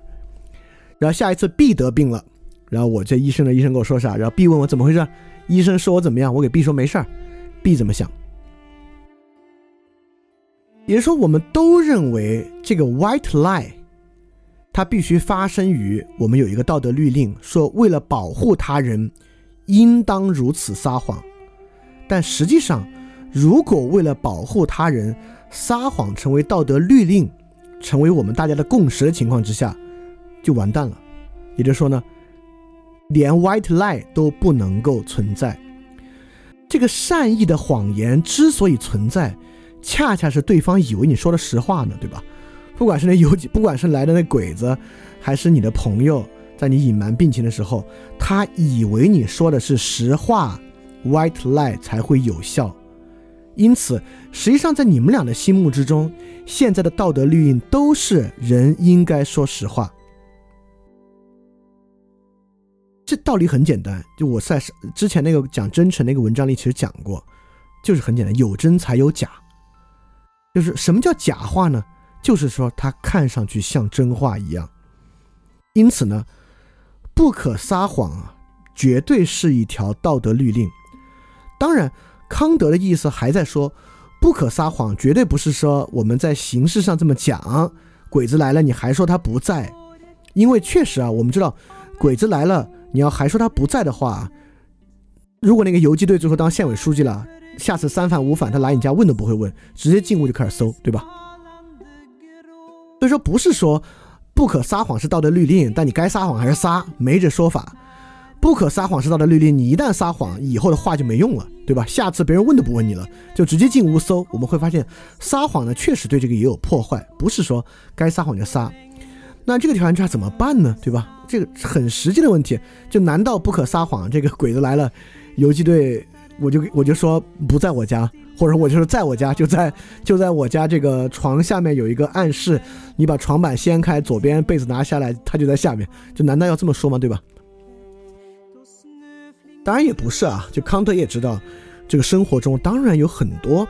看上去需要撒谎的情境，就是康德当然被经常问这个问题啊，就是你不说不能撒谎吗？遇到这种情况怎么办呢？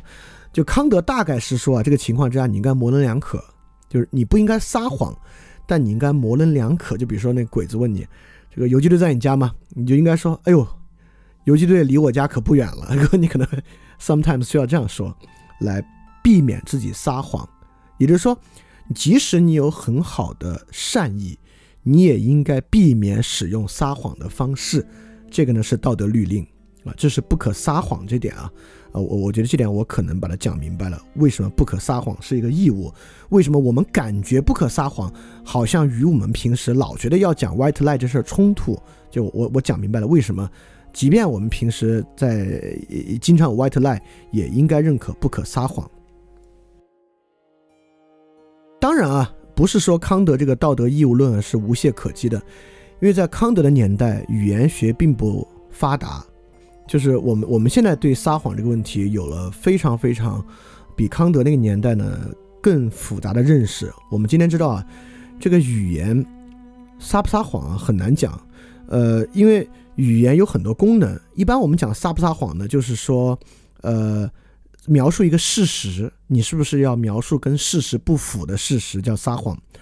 但我们知道语言有很多功能，语言可以描述一个事实，可以描述你自己的信念。可以用来下命令，在下命令的时候，怎么叫撒谎，怎么不叫撒谎？这事儿跟描述事实的时候还很不一样。所以康德的年代呢，由于语言学没有那么发达，所以说讲的呢是有点过于简单。但是不管怎么说，这个道德义务论这个逻辑啊是没什么问题的。因此呢，我们来看其他几个道德义务啊，呃，对他人的必要义务呢，就是不可撒谎。对自己的必要义务呢，是不可以因苦而自尽。也就是说，如果我们假设，比如这个、这个、这个，其实跟今天的安乐死，我要说说它的区别在哪儿啊？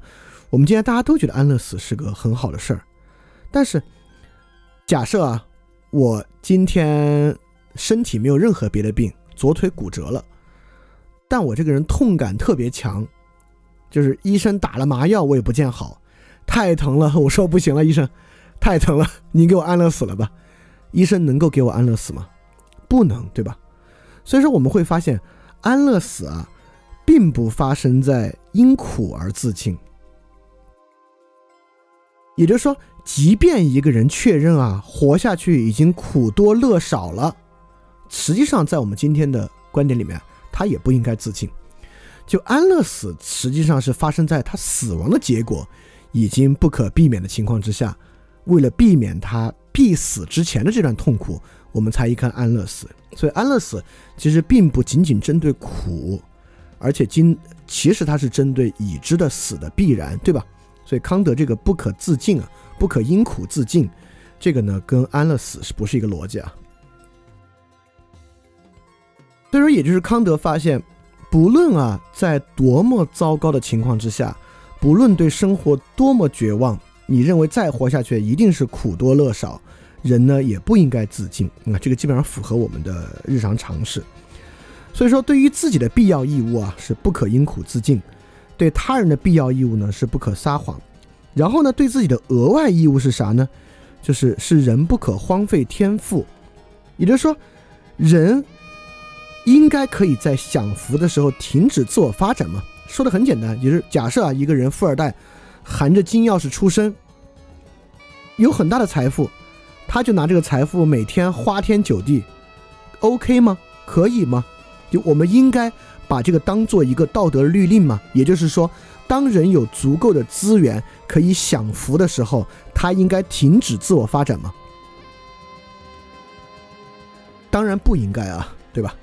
那还有一个呢，是对他人的额外义务，就是人不可以不帮助他人。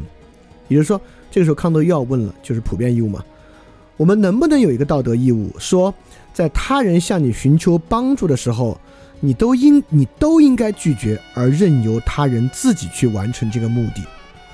当然不能，对吧？因此呢，我们应该帮，就我们不应该不帮助他人。这个东西你可能觉得，哇塞，这怎么可能？那我立马说啊。就是著名的这个诺贝尔经济学奖得主阿马蒂亚森，在驳斥驳斥休谟的财产占有原则和这个财产一定同意转让原则，其实就有很重要的。他是研究贫困经济学的，因为休谟那个原则啊，就认为，呃，自由市场经济之下的道德核心是财产稳定占有和财产转让的自愿。阿马蒂亚森说绝对不会。假设这个国家遭遇严重的饥荒，现在我是一个富人。我家有的是粮食，现在强行让我拿出粮食，是道德还是不道德？当然是道德的，对吧？即便我不乐意，也应该强行让我拿出粮食，绝对是道德的。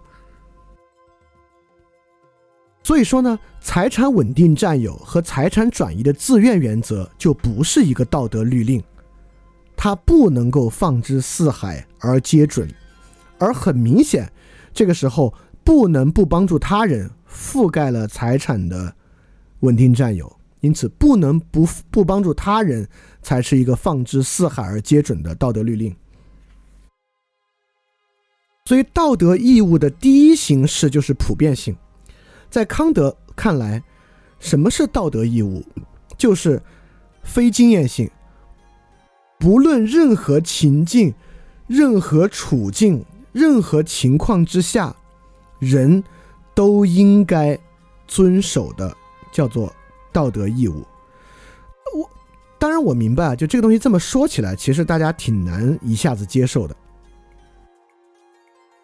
但没关系，我们先往后谈。我们来看这个道德义务的另外两个特征啊，兴许你会慢慢好接受一点。也就是说，第一个特征普遍性呢，我说的不好听一点啊，就是一旦你意识到这个义务啊，你愿意用这个道德义务绑架所有人。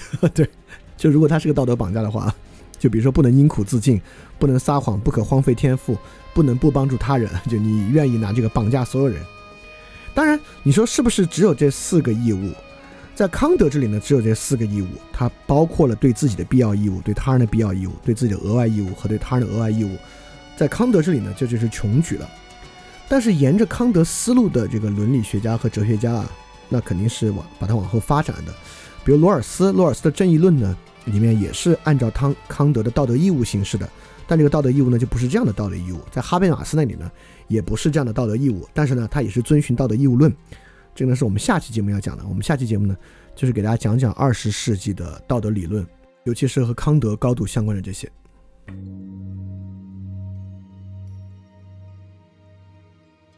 那么康德这个道德义务的第二条原理啊，就什么东西是道德义务呢？这是大家经常听而且很认可的话啊，就是人是目的而非手段，就是人只能是最终极的目的，而不能是其他的手段。因此，这个道德律令啊，除了普遍性，你愿意用它来绑架所有人之外，它的第二个条件呢，就是它是最终的，它不是拿人当任何工具和手段，人就是这个东西的目的。比如说，如果人可以因苦自杀，就我只要觉得这个未来生活啊苦比乐多，我就要自杀，那说明我不是目的，我是手段了。我是啥手段呢？我是享乐的手段，就是。终极的目的变成了快乐，不是我自己了。只要我发现快乐比这个痛苦少啊，我就自杀。那我就已经成为了手段，而不是目的。这个撒谎也一样，就我可以否定我自己，那那个玩意儿呢，就变成了目的。所以说啊，这个道德对象人必须是最终的，这个是康德很重要的道德义务。那有时候我们就会就是疑惑啊，那这个人是目的而非手段，是不是就讲无回报性，就不能有任何回报？其实还不是。我举三个例子来说明这个问题啊，因为这两天这个争议也很大，就商业代孕的合法化，我们就来看商业代孕、领养和公益代孕这几个事儿，来看怎么叫做人是目的而非手段。你看，我们肯定认为领养比代孕更合乎道德，对吧？而且你说这个领养之后，由于是领养的孩子，他就不能带给你任何满足和快乐，那完全不是啊。一个领养的孩子也可以非常的这个，呃，非常的乖，也非常的呃，能够跟你和睦共处。那为什么领养比代孕要合乎道德呢？就是因为它取决于一个孩子的寄存，就这孩子已经有了，就在那儿。需要人领养，他的生活需要人照顾，因此领养的第一前提条件是这个孩子作为目的，是带领养者作为目的，而非孩子是满足你家庭的手段。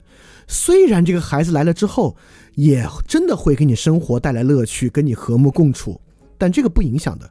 因此，在这个时候呢，这个被领养的孩子是目的而非手段。而你雇一个人给你生个孩子，这个行为，你雇人生孩子这事儿，那孩子啊就成了你的手段，而非他本身的目的，因为他不是一个寄存的人，对吧？所以这是领养为什么比代孕要合乎道德。那同样，公益代孕比商业代孕要更合乎道德。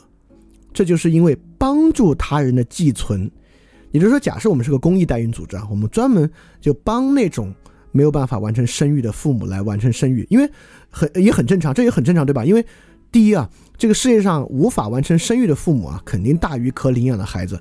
你是不可能靠领养啊，给每个家庭配一孩子，这应该是做不到的啊。尤其是一个越是一个好的社会啊，越是不应该有那么多孩子带带带领养。一般带领养孩子是孤儿或怎么样。一个一个社会真的很好的话，可能没那么多孤儿。但是因为这个呃先天的原因或健康的原因啊，无法生育的父母还是很多的。这种时候呢，somehow 他们需要代孕。但如果这是一个公益代孕呢，就我们。对于这种人的帮助的意愿在先，因此呢，生下这个孩子是本着帮助他人的目的。虽然从这个孩子来看，这个新的孩子兴许也是个手段，但是呢，由于孕这个孩子的人啊，他是帮助他人在先，受助对象的福祉在先，因此呢，这种行为呢，就比商业代孕更道德，更符合康德的这个道德义务。而商业代孕呢？你是希望要一个孩子，你希望要孩子，那不是为了他的福祉，为他的福祉他都都没有呢，说不上对吧？所以说你购买代孕服务，他身上帮助的义务消失了，这个代孕者彻底成了手段。产下新孩子，他不是一个既有的孩子，这个义务又消失了，成为一个手段。所以这就是为什么商业代孕啊，比起公益代孕和领养，都不符合康德的道德义务。这就是道德义务的第二个特点：人是目的而非手段。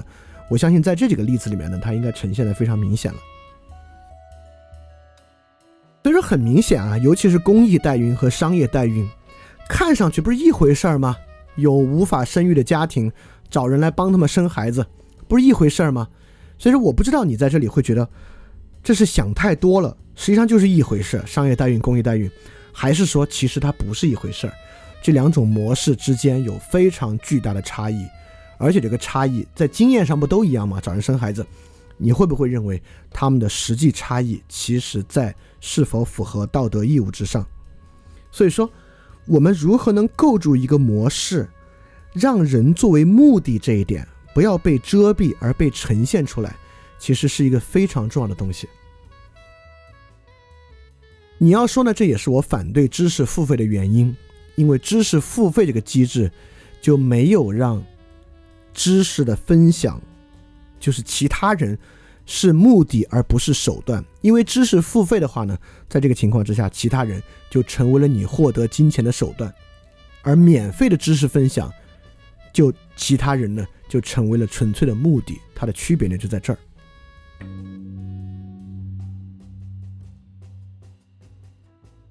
所以我们来看这点啊，就人是目的而不是手段，这个概念是什么样的？就目的这个概念，它不是像氨基酸一样要放到一套理论里面去去来形成，而目的本身呢，特别像是一个筛子，对吧？就是它让其他的这个概念啊，有的就筛掉了。比如说，如果这事儿有特别现在的奖励，这个目的性呢就筛掉了。比如说。它有前提条件，这个目的性呢就筛掉了；它有明确的快乐和痛苦作为前提条件，这个目的就更筛掉了。所以目的呢，看上去特别像个筛子，它帮我们把一些不符合的东西筛掉，那些东西呢就变成了手段。能够过得了这个筛子的啊，就是纯粹的目的。所以说什么叫做是目的而不是手段？其实说白了，我们要的是一种纯粹性。什么纯粹性呢？就是自主，就是这个行为具有自主性，而不是受到外在条件的约束。因为一切受到外在条件的约束，这个人的行为啊，看起来都是为了那个外在条件，成为了一种手段。而把外在条件拿掉之后，这个人的行为的那种目的的底色才呈现出来。所以，目的这个概念，它特别像是一个筛子。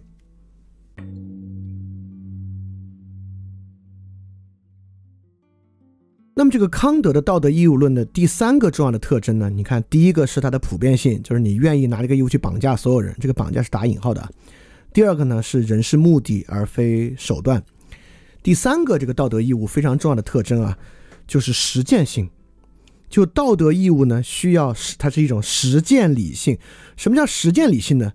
就是你得把它做出来，就你得把它呈现出来，这个是实践理性。就是人的意志呢，要把这个理性实践出来，来证明证明啥？证明这是一种自我立法。什么叫这是个自我立法？你看，我们外在立法，假设啊，见义勇为，只要帮助他人，奖励十万。你就去帮助他人了，最后拿走这十万，这是谁在立法，对吧？这是外在立法，你去拿那个立法的奖励。但见义勇为没有奖励，甚至啊还挺危险，因为绝大部分见义勇为都很危险。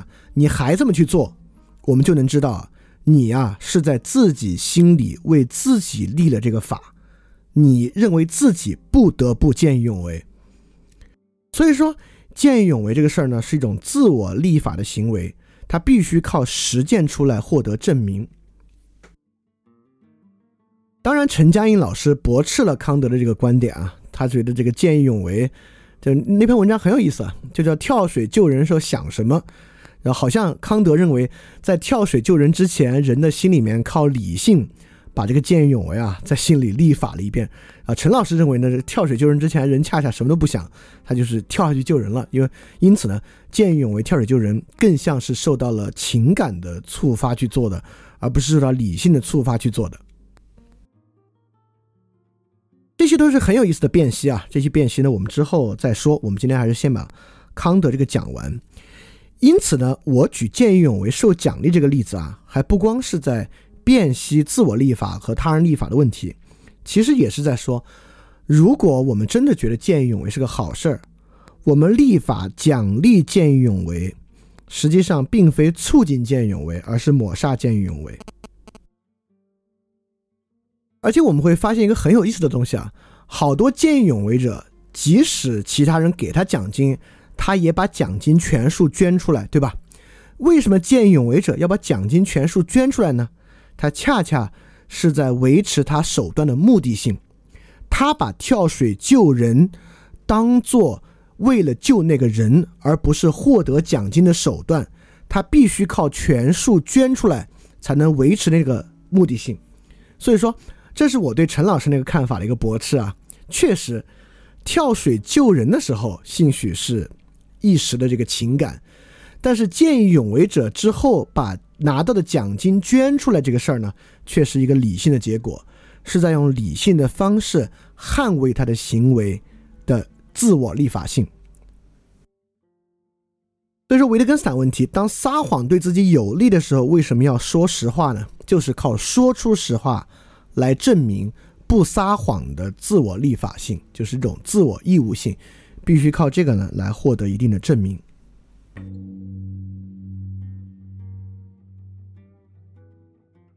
对这些呢，以上啊，我们讲的呢，就是康德的这个道德义务论。这个道德义务论之中呢，就有四个核心的道德义务，包括不可因苦自尽，呃，不可撒谎，不可不帮助他人和不可荒废天赋这四点。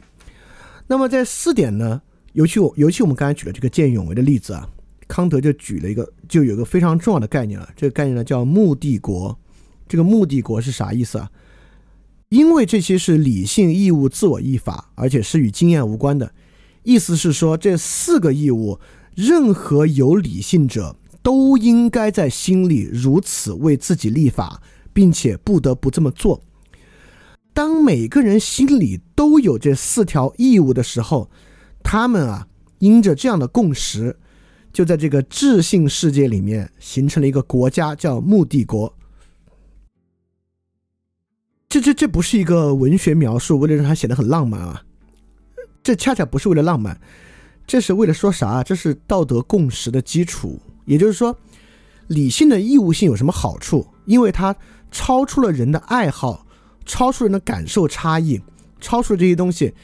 任何有理性者，我们连跟外星人都可以达成此种共识，都应该将以上四点作为义务要求自己，并让自己不得不这么做。因此呢？超出经验世界，在超验世界之中，人和人之间达到了某种共通。这个共通呢，就是这个所谓的康德所讲这个目的国。就是我们都把自己和他人当做目的而不当手段看待，我们形成一种特别宝贵的共识。这个目的国啊，恰恰就说明一个另外一个更重要的问题：这个目的国呢，既然是国，就有政治性；既然有政治性，就会变成制度。所以说，如果我们现在着力去完善领养制度和公益代孕制度，就帮助这个领养家庭和公益代孕者能够 match，而不是去做商业代孕，我们全社会都都都达成这个共识，那么这个政治措施的实施。就恰恰因为我们都在目的国之中而实现，所以如果我们大家认为啊，这个见义勇为要强制奖励，还不能捐，你只要见义勇为，这个钱就拿走，那我们就抹杀了无条件的义务性。这也证明我们大家都认为这个钱很重要，因为我们知道钱是不能吃不能喝的。你认为钱很重要，你认为人有共识吗？就是没共识。A 拿钱可以去买房子，B 拿钱可以去干别的事情，所以说钱这事儿啊，恰恰就不是共识，就没有共识。我们都认为啊，今天我们在钱这个一般等价物上达成最大共识啊，实际上不是，钱这事儿是没有共识的。就他们拿它买成奔驰车开进故宫，你是不答应的。所以说，目的国这个概念啊，就因着目的国形成的道德共识，恰恰在解决经验主义条件之下，因为不同的历史时期、不同的文化、不同的境况、不同的处境之中，那种道德的任意性和道德共识的不可达成性。目的国概念的提出，想象目的国，就是在想象一种竟然在超验领域达成了人与人之间的共识。而这个共识呢，是要我我我我管它叫道成制度，是要变成具体的政治制度实施出来的。因此，目的国呢，就是道德共同体，想象中的道德共同体就是一个目的国。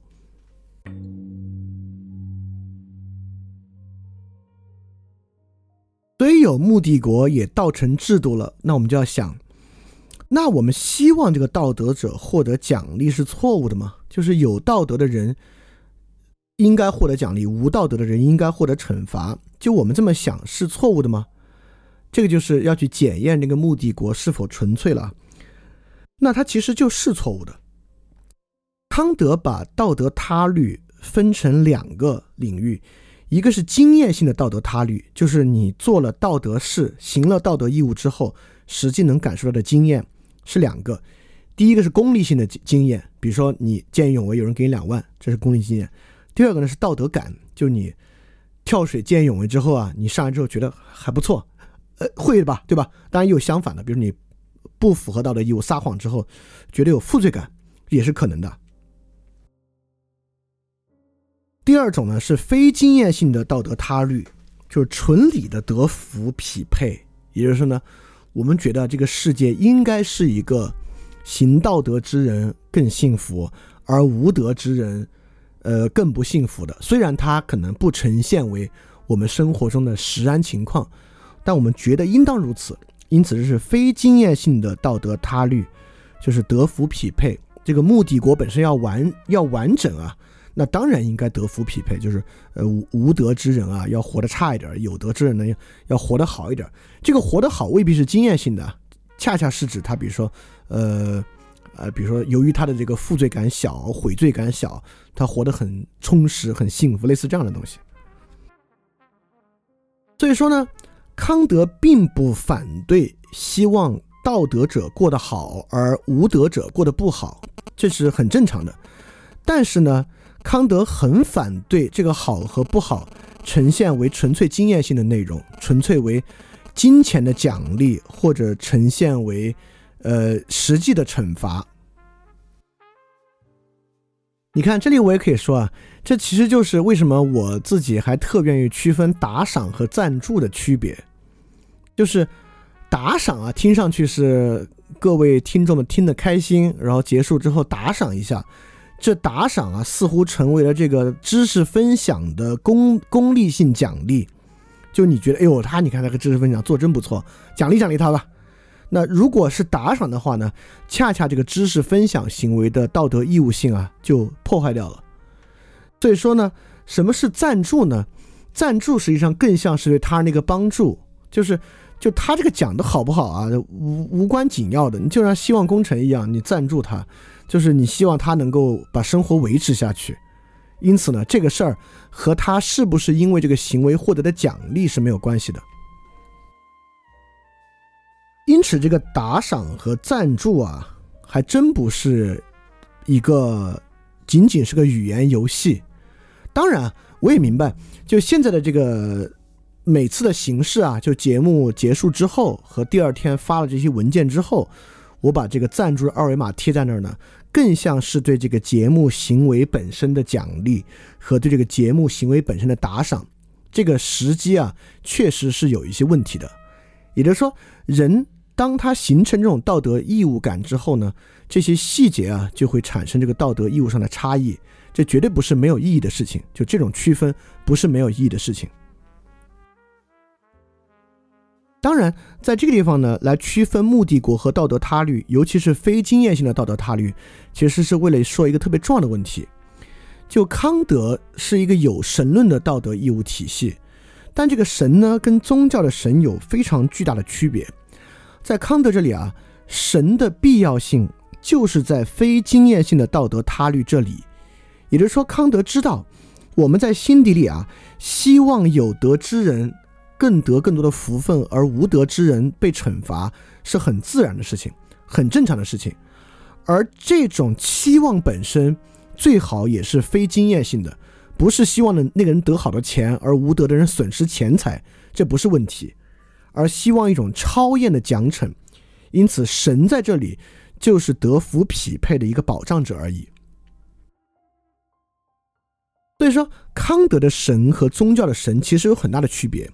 任何宗教的神呢，都是那个神在先，先有这个神存在，因此神说的话是义务。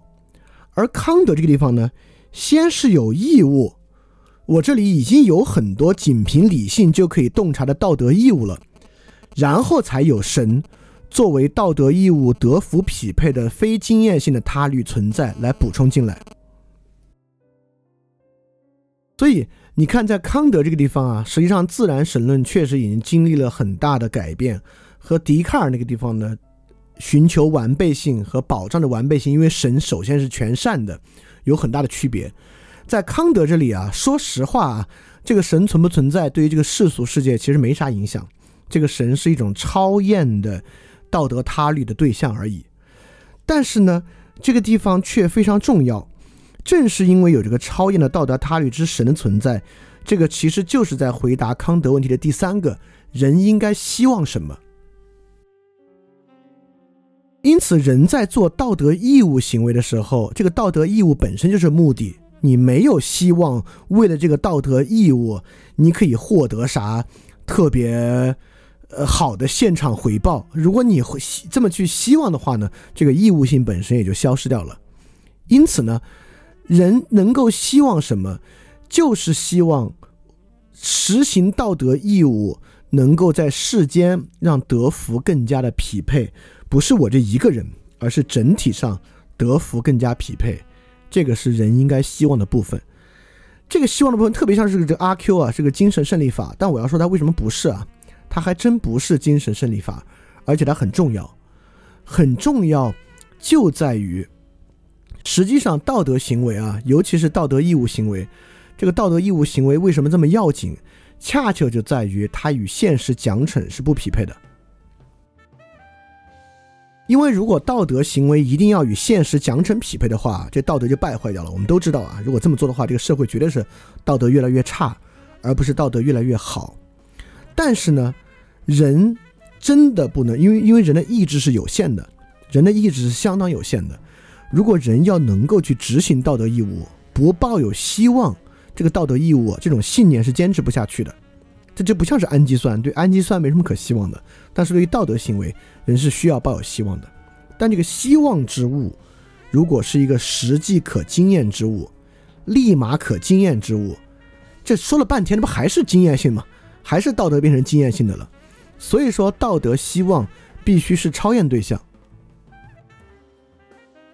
而这个对支撑义务型的道德行为还真的是非常重要，啊，这是为什么确实很多有信念之人，不管是宗教信念还是别的信念，怀有超验希望之人，更容易坚持道德义务啊。这个道，这个超验信念，不管是神还是未来某一天这个共产主义要实现，都是一种信念，都是一种超验的希望。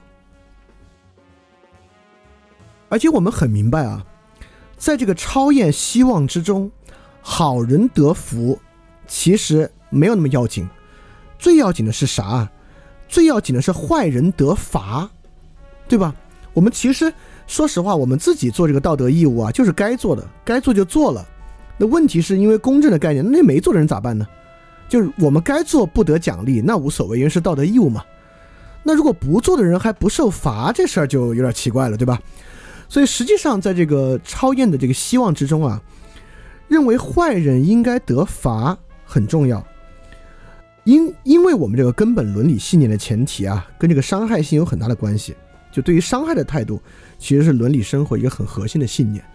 所以在这种超验信念之中呢，当然坏人得罚也不是这个现世报，更多的呢也是超验之惩罚。这个对我们很重要。我为什么在这个地方要说这个问题呢？这也就是为了说回啊，这个康德在这个道德希望之中有一个道德感的问题。这道德感在康德这里是存在的，甚至跟我们之后要讲的判断力有关系，但是跟其他那种道德感是不一样的。我们就来说说这个东西。这个东西呢，与道德惩罚也带有关系。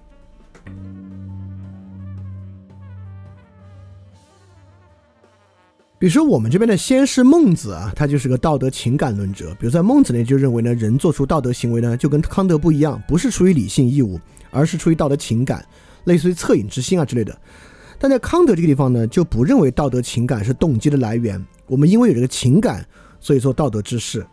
你做道德之事，完全就是因为道德义务，就像维特根斯坦问那个问题的一样，你完全就是因着义务这么去做的。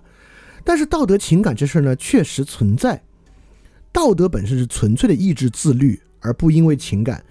但道德行为做完之后，人会产生情感，在康德这儿不完全是个坏事儿，尤其是啥？尤其是你要没有做道德行为之后产生愧疚感，在康德这里，这个甚至又是一个次生的义务。也就是说，你完成了一个道德义务，你这里飘飘然觉得自己特别伟大，这个情感是不是必要的啊？那可能还真不是必要的。但如果你没有做一个道德义务行为来产生愧疚感啊，在康德来看，这个是人的一个道德义务。什么道德义务呢？就人甚至应该培养自己。的这种对违背道德律的厌恶，也就是说，人应该让自己违背道德律之后产生自我厌恶，这个甚至是一个义务。所以说，在这点上呢，我我们也发现啊，这个情感其实并不是先天的，对吧？或者说，情感呢是人可以去塑造的。这个道德情感论啊，确实是一个很危险的东西啊。我们今天，但我们今天的人确实有时候认为情感的那个力量啊比理性要大，所以比起说这个道德是理性义务啊，不如说道德是情感。但是道德是情感呢，很危险。危险在第一啊，那要有人突然跳出来说我这个人天性冷漠，经常有人这样说我这个人就是很理性，我这个人对其他人没什么感觉，对自己也没什么情感，我这个人很冷漠。所以说我是不是就可以免疫一切道德义务呢？对吧？再加上一到情感，尤其是今天啊，到这种群体的情感、公正情感的时候，很多时候道德行为啊，就呈现为对于其他人啊，对于异己的伤害等等等等，这些都是可说在道德情感之下触动的。所以我一直认为，道德情感是一个挺危险的东西啊。我们，呃，如果我们认为道德的根本动力是情感呢？实际上，既会让很多人以自己情感较弱作为可以不用履行道德义务的原因，也可以让很多不利的情感，让很多攻击行为合理化。所以在康德的体系之中呢，不是没有道德情感的。道德情感呢，不是一个事前的动机，而是一个事后的经验性回报。那这个经验性回报呢，康德特别在意。那种厌恶感，对违背道德律的厌恶这一点上，就人应该培养自己对于违背道德律的厌恶，来让这个呢强化你的道德意志，这是很重要的。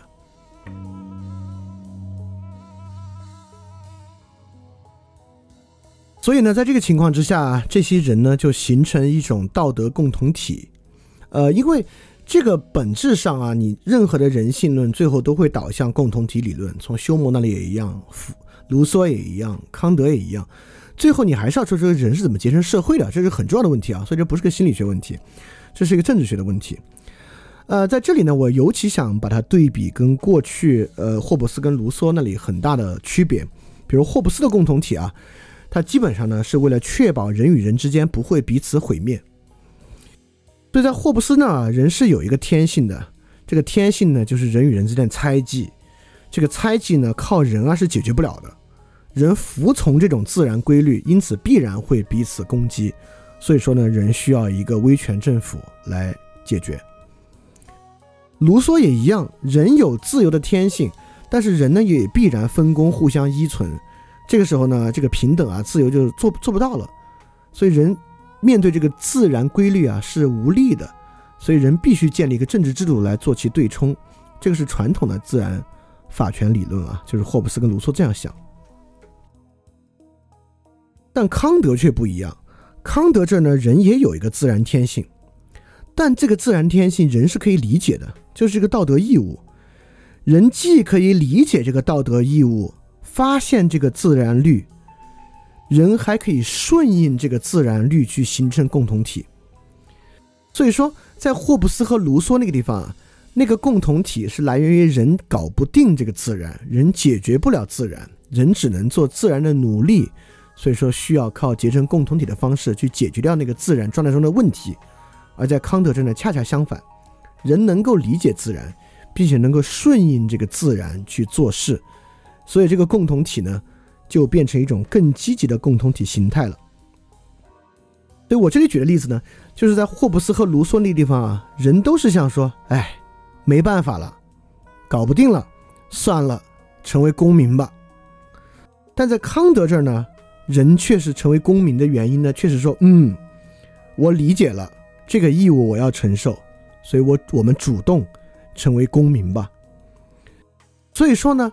在这个地方啊，政体和政治不成为一个无奈之举，像在霍布斯和卢梭那地方，政体和政治恰恰成为一个人需要的人意欲去做的东西。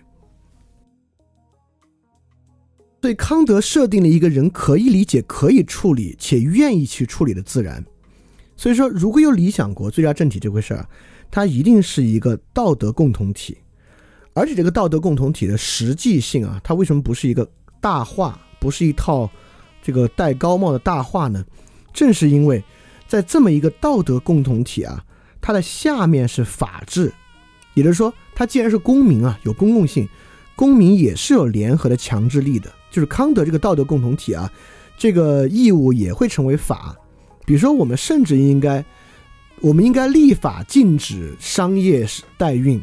而促进公益代孕和这个领养制度，这个呢就是这种好的法治。而上面呢还有神圣，就是我们之前讲理想国讲过的祈祷政体啊，就是那种希望我们有对于德福匹配的希望，而不是要去做德福匹配。就德福匹配从来不是我们的目的，我们的义务，我们应该做的事儿不是应该去搞德福匹配，我们应该去完成道德义务。并希望德福匹配，对这样的一个共同体啊，就在下有法治、上有祈祷的情况之下，在中间呢，就是人们可以自由的去完成他道德义务的公共实践空间。因为我们发现，那个公共实践啊，不光是一些否定的自杀和欺骗，它还包括不可荒废天赋和不可不帮助他人。那这些呢，都是人可以自由的去实践这个道德义务的空间。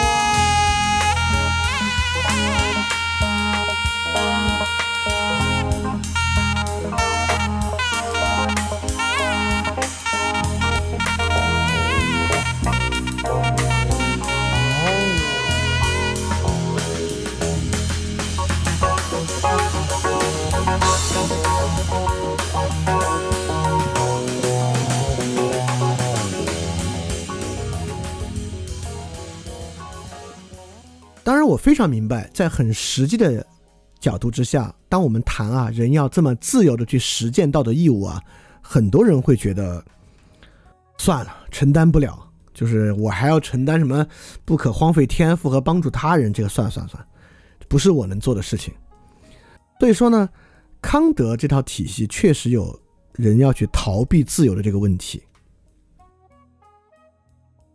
也就是说，即便我们认为道德义务合理，道德共同体啊真令人神往，但是呢，这玩意儿我承受不了，我承受不了这个义务，我做不到这道德义务，我实践不出来。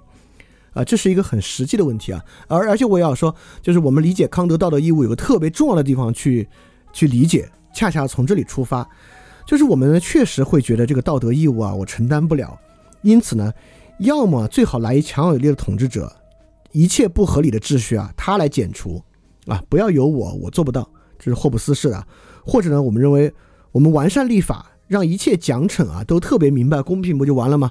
你不要靠我什么道德义务来完成。或者我们认为呢，我们特别羡慕啊，有那种更良好的社会，那个地方坏人少，好人多，就实践道德义务啊，成本没那么高，就在他们这儿当好人容易，在我们这儿当好人难啊。或者呢，有时候我们也问，那不是有那个神在做德福匹配吗？为什么神不打一个响指来剪除所有的恶呢？所以说，以上四个呢，确实是我们逃避自由的一些逻辑。也就是说呢，在这种所谓有道德义务的情况之下，确实会存在，呃，今天的人们对于包包括过去的人们，任何时代的人们，听到道德义务就有点怕，有点不想去承担义务和负担。所以说，不愿意去做这三个事儿。第一个呢，就主动形成公共法的基础；第二个呢，就按照道德律令进行道德实践；第三个呢，在公正销售处去希望。祈祷，这个呢就可能会觉得今天人啊，其实太太虚了。呃，我也明白啊，这么听起来就是确确实挺虚的。但是我必须说啊，那我们要在更深的地方去理解康德的自由和道德义务，就是恰恰要理解这个自由的边界。这是康德跟卢梭或者跟法国大革命不一样的地方。当法国和大革命说自由平等博爱的时候啊，他们现在就想把自由平等博爱抬到世界上。形成一种激进的平等，但在康德这里呢，自由和道德不呈现为这个东西，而这些呢，恰恰是这个东西可以实践的一个基础。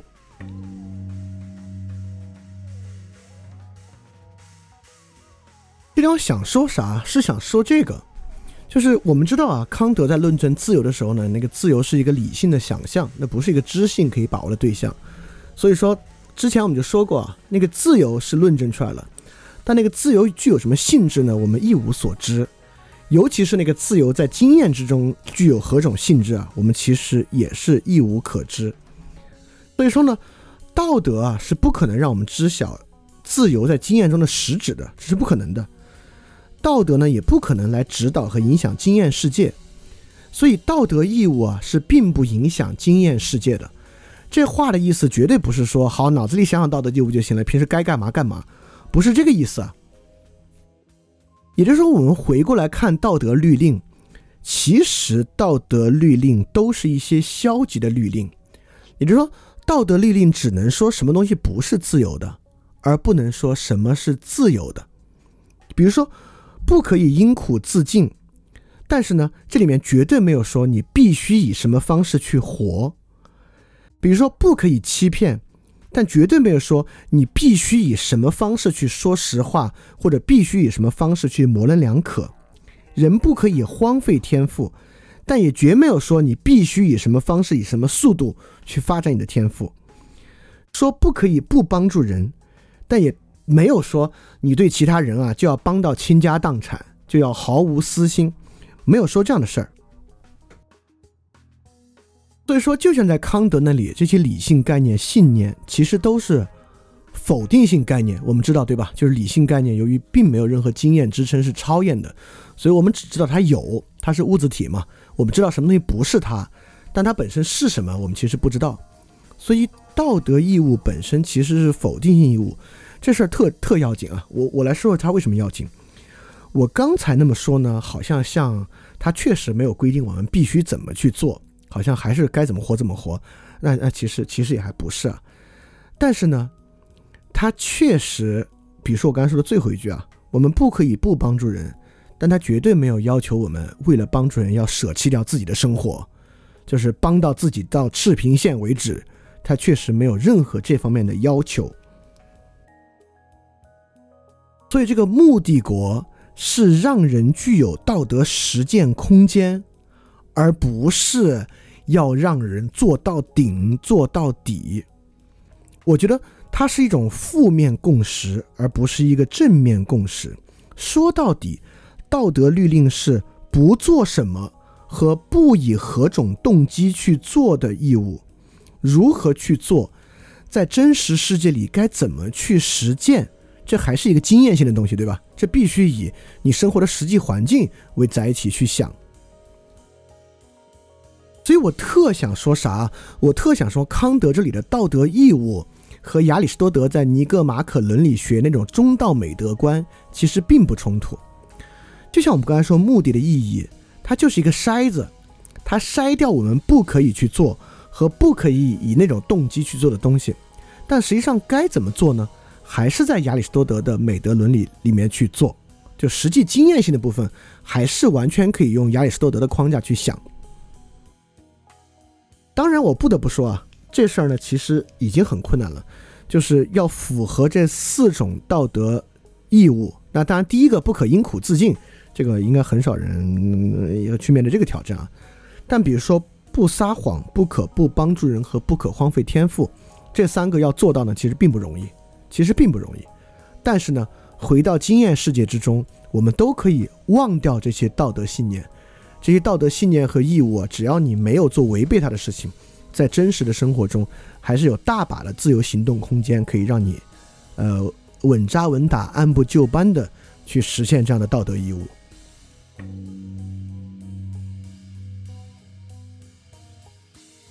所以康德的这套道德理论啊，他依然从世界中来，最后要回到世界中去。就是道德的内涵呢，完全在经验之外；亚里士多德那种美德的内涵呢，才在经验之内。所以说我最后怎么去评价这个目的国和这个呃理性理智世界啊？这个理性道德世界啊，其实像是一个清洗池，就我们从世界中来的东西啊，在这洗干净。把洗剩下那玩意儿投进世界中去，它为什么是负向的？就在于它其实是一个清洗池。我们从先验资讯论往上是有一些普通道德的，就比如说正义啊、公正啊这些我们可以感受到的。比如说有人钱比我们多，某种程度上在道德上就有瑕疵，这事儿是真实存在的，确实存在。因此进入康德这种道德义务观呢，它变成一种纯理性的道德，纯理化。变成所谓的道德形而上学，就在康德这里的四个道德律令。那四个道德律令呢，就变成一些不可做的事儿和不可以某种动机去做的事儿。因此呢，它是帮我们纯化我们的目的。纯化目的呢，就只有两个，就是分别这里黄色的括号和蓝色的括号。纯化之后的目的呢，就是人本身作为目的。最后可经验的部分是啥？就是道德感的内部显象。尤其是你在做违背道德事儿的时候，你的罪感，就是这个是你在清洗池中洗剩下的。那第二个呢，你应该去期待的呢，就是纯粹知性对象，就是那个德福匹配。那最后呢，这个纯化之后的道德目的啊，它还是要变成实践理性，变成实践的知性，变成你实际针对世界去做的事儿。在实际针对世界做的事上呢，它依然符合，它依然要符合知识，要符合亚里士多德的美德观，所以你依然要以中道的方式去做，而不是以极端的方式去做，等等等等啊，就是为什么我认为它是非常非常可实践的，就是我们要把握住康德的道德，不是以一大堆正向的伦理、正向的义务必须去做啥啥啥，而是一些负向的义务。不可以怎么怎么样？当然，你说你不可以不帮助人，那不言下之意就必须去帮助人。但必须去帮助人，这个在生活中有这么多人需要你帮助，因此，以亚里士多德的美德观来看，哪些人是你帮得了的，哪些人是你帮得上的，如何以纯粹的态度去帮，这是每个人都可以想的事情。所以说，把握这个理性道德世界这种清洗池的特质，它就是帮你把这个把这个道德目的纯化啊。这个是我觉得是康德的这个道德观很重要的一个东西啊。我觉得它并不是一个特别不可实践的，抛弃了具体可实践性的东西。尤其是我们刚才讲的那个呃领养、呃公益代孕和商业代孕的例子，我们能看到。就放到实际生活之中，你拿别的例子进来，我们都能从中看出怎么样人是目的而不是手段。那为了构建人是这个目的，那我们怎么去做一些具体的事儿，让人事目的这点凸显出来？实际上，在日常生活中可做的事儿是非常非常之多的。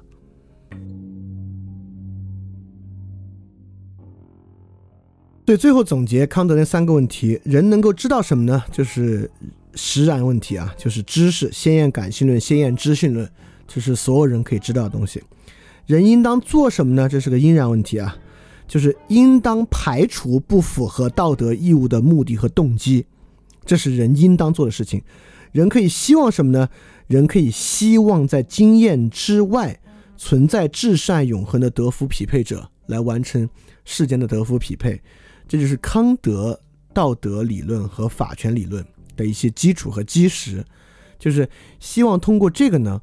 我们来发现，能够在人与人之间达成共识的道德义务，以及脱离经验性、脱离社会生物学的道德可能是什么样的，以及我在里面举了很多例子啊，来说明实际上我们心里是特别认这一套的。就比如说，你要觉得这个商业代孕很不好，因为商业代孕，说实话，从这个资本主义角度，从修魔的角度，你钱给够了，他愿意来做的话，没什么不好的。但为什么不好呢？包括如果我说那个赞助和那个打赏的区别，你觉得这两个词不是语言游戏，真有区别？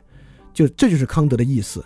这套东西啊，不需要道德专家告诉你，每个人从世俗道德往上理论化都能够感受到道德义务的真实存在。而基于这个呢，我们可以达成真正重要的道德共识，并在道德共识的基础之上做出超越经验性的道德行为。这个呢，就是很重要很重要的事情了，因为这个可以帮助我们解决那种经验性的道德在经验世界中被锁死的情况，导致无望的情况。因为一旦人进入无望的情况，人就会没有任何动机去做道德之事。而在康德这个地方呢，我们既有共识，还有这个人可以合理的希望，并这个希望返回来呢，人可以应当遵守道德义务去做事儿。好，这是我们这期要讲的，这期主要把康德这个框架讲明白。那么下一期呢，我们就讲罗尔斯、哈贝马斯为代表的二十世纪承袭康德这一套观点的，就是离我们生活更近一些的实际的道德理论。当然，你如果今天理解了道德义务，理解了人是目的不是手段，理解了目的国和道德与法权的关系，这这套框架，那之后听罗尔斯和哈贝马斯，当然你就能够理解的更好一些。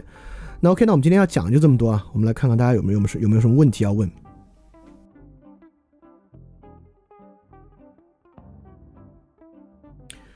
这里有个问题啊，说这个康德主张的道德义务论是超验的，是经验之外的，这是否和尼采的酒神精神比较相似呢？我觉得这两个事儿是不相似的，而且你要说跟酒神精神，它可能刚好相反，因为在尼采尼采那个地方，酒神跟日神的区别，恰恰在于日神是理性的，是义务式的，是非常明白的，道理分明的。就康德的道德义务论恰恰是理性的，而且义务是非常分明的。就人是凭着义务去做，而不是凭激情去做的。那在尼采那个地方呢，就更讲究一种激情。所以我觉得他跟尼采酒神精神可能还真是相反呢。那你说我们应该希望那种事前的疯狂吗？比如说见义勇为，那见义勇为是不是一种激情行动啊？这个我觉得我们可以之后在节目里面去探讨。我是不怎么认为它是一种激情行动的。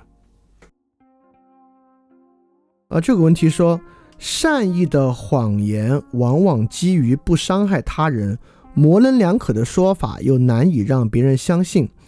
如果不说谎，就会必然导致别人受到伤害，我还要不说谎吗？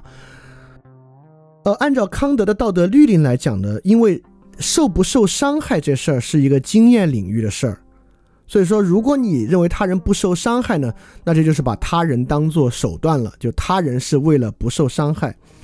所以有时候呢，你看我们对他人坦率啊，他人未免要受伤害，但是让他人坦率受伤害呢，恰恰是有时候我们会说这是为他人好，对吧？尤其是你把他人当目的看待的时候，你有时候会说一些谎言，呃，说一些实话，呃，即便这个实话很伤人，我们老说忠言逆耳嘛，不就是这个道理吗？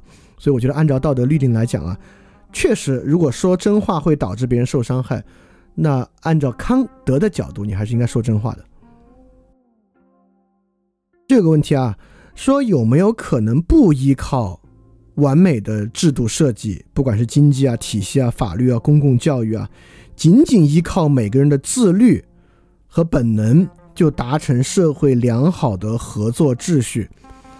这个有一点点那个纯自由主义的想法。纯自由主义就是很少干涉，呃，只要让他们有这个财产保全就行，财产保全是唯一要干涉的地方，其他干涉尽量少，都可以实现。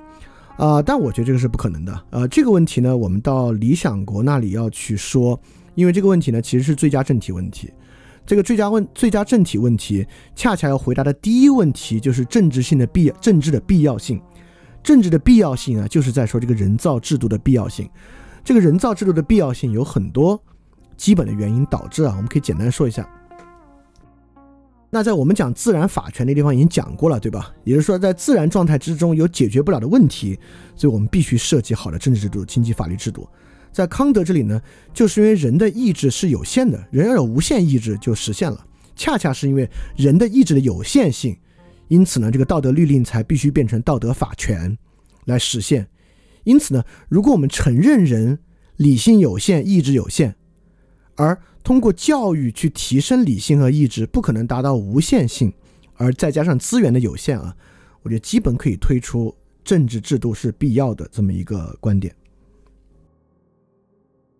这有个问题啊啊！一看这同学最近在读笛卡尔的错误啊，挺好啊。他说达马西奥躯体标记理论强调人在行动前情绪的重要性，这是否证明了康德想通过理性来实现那个自我立法性是不可能的呢？首先啊。前情绪标记是不是能够完美的还原人的行动动机？这是神经科学的一种尝试，但这个尝试是不是已经能够完美的证明人的行动动机来源于此？时间的前置特征会不会代表它是一个完备因？这这还有非常非常遥远的路要走。那同样，人除了躯体的情绪标记之外，在背外侧前额叶。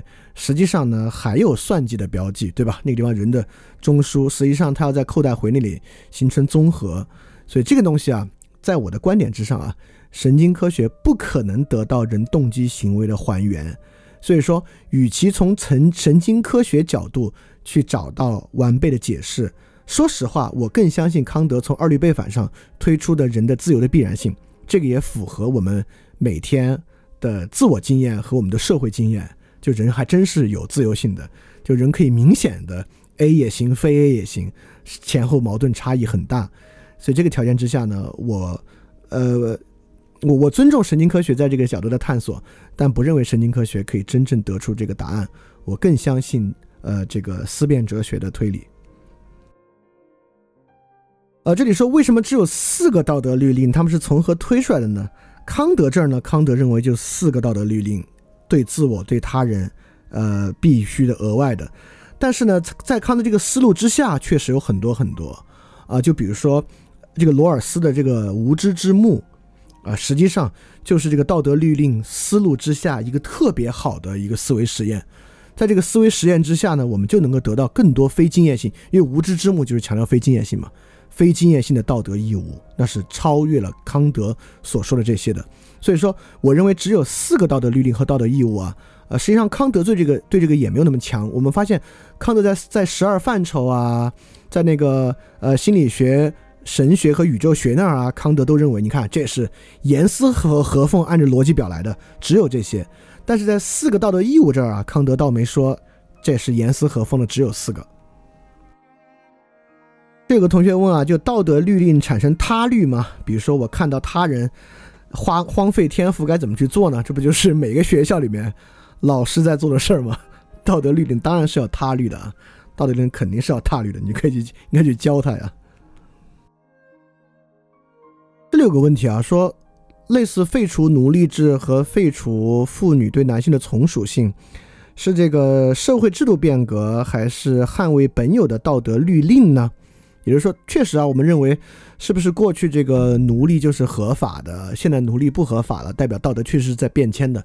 很多人这样的想法，但其实你去看最早的，不管是看《论语》，还是看《理想国》，还是看旧约圣经，那会儿都是有自然奴隶的时代。实际上，在这三个经典之中，都有人如何脱离，呃，就是非自然奴隶为何不行？就是最好我们要呃不要产生政治奴隶这样的想法。实际上，呃，奴隶制作为一个不道德的事情啊，尤其是非自然奴隶作为不道德的事情，在之前的就是在轴心时代的典籍中就存在了。所以我不认为针对奴隶制能看出前后有道德变迁的问题。这里有个问题啊，说人是目的而非手段，在查拉图斯特拉如是说里面也表述过，这说明这个他们在某一点上是共通的嘛？就是可不可以说一下尼采和康德哲学的相同和不同？那不同太多了啊，就是尼采是讨厌这个道德义务论的，但是相同点有一点是很像的。如果非要说像的话，我认为尼采和康德在自我理性立法性上很强。也就是说，你看从笛卡尔到休谟。都是说人去发现自然的法则，发现自然的法则，而在康德中呢，变成了知性为自然立法。也就是说，实际上那个法则属性是人自己立的，而不是存在于自然之中，是存在于人之中的。这个跟尼采重估一切价值的内在核心是很像很像的。就是我们过去这个道德观和价值观，尤其是古希腊，呈现为对于存在于宇宙之中的必然的、不变的、静止的、永恒的。规律的把握，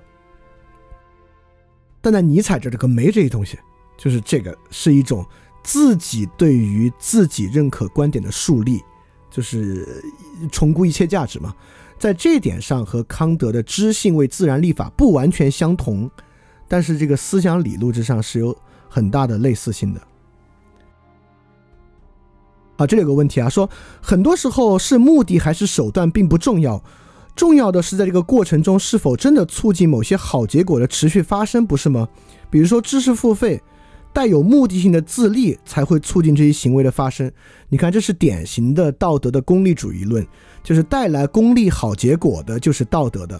那如果这么说的话，那马云爸爸前两天说，商业就是最大的公益，因为商业带来财富、创造就业、让社会可持续发展，难道商业不是最大的公益吗？如果按照道德的功利主义结论，那马云爸爸说的对啊，一切商业才是最大的公益。但是，是吗？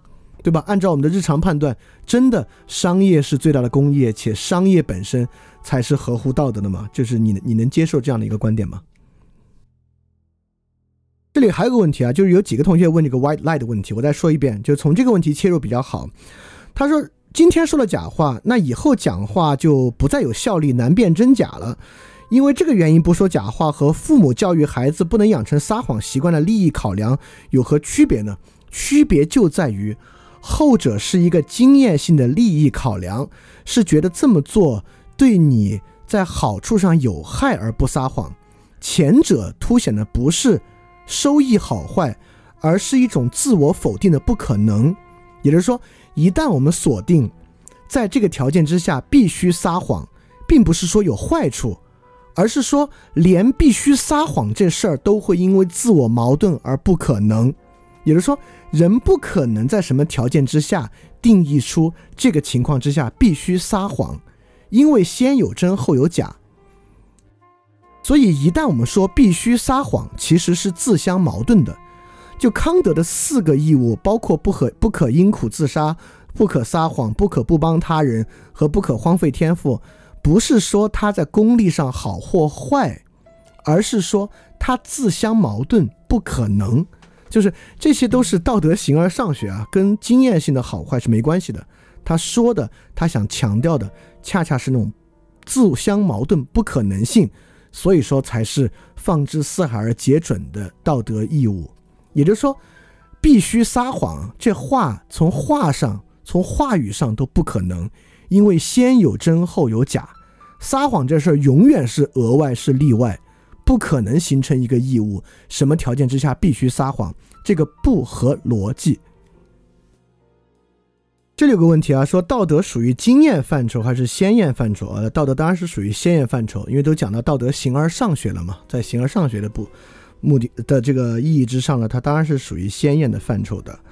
而道德共识的先验性呢是很重要的，因为没有道德共识的先验性，我们就会认为因为时间、地点、环境、出身的不同、过去的经历不同，他们是不可能有道德共识的。好，最后一个问题啊，说抱着解决问题的目的学习哲学可以吗？当然可以啊，但但但是啊，说学习必须是有用的吗？哎，这个是一个很重要的问题了。就是尼采其实就在想啊，这个求真是有用的吗？但尼采的意思就是求真不是有用的，求真非但不是有用的，可能还没用呢。但是在此情况之下，人也必须要求真哦。在这一点上，尼采跟康德也是很像的，就是求真意志。实际上，道德义务可以看作某种求真意志，就是这种求真意志呢，不是说有没有用，跟有没有用没关，因为它是非经验性的。但是康德在认为呢，你可以一边遵守道德义务，一边怀着希望。那尼采呢，可能就觉得这有点 soft，就是有点不够坚强啊。在尼采那儿，没用就没用呗。求真意志就是要解决永恒轮回性，没用就没用。但是某种根本条件和根本，呃，义务本身不一定有功利性的用处，在这点上，尼采和康德绝对是在同一个，是是有同样的认识的啊。因此呢，呃，这是很重要的。呃，从笛卡尔到休谟到卢梭，都非常想让主观世界和客观世界取得协调一致。当然，这个就造成了自由的问题，呃，以及理性没有用的问题。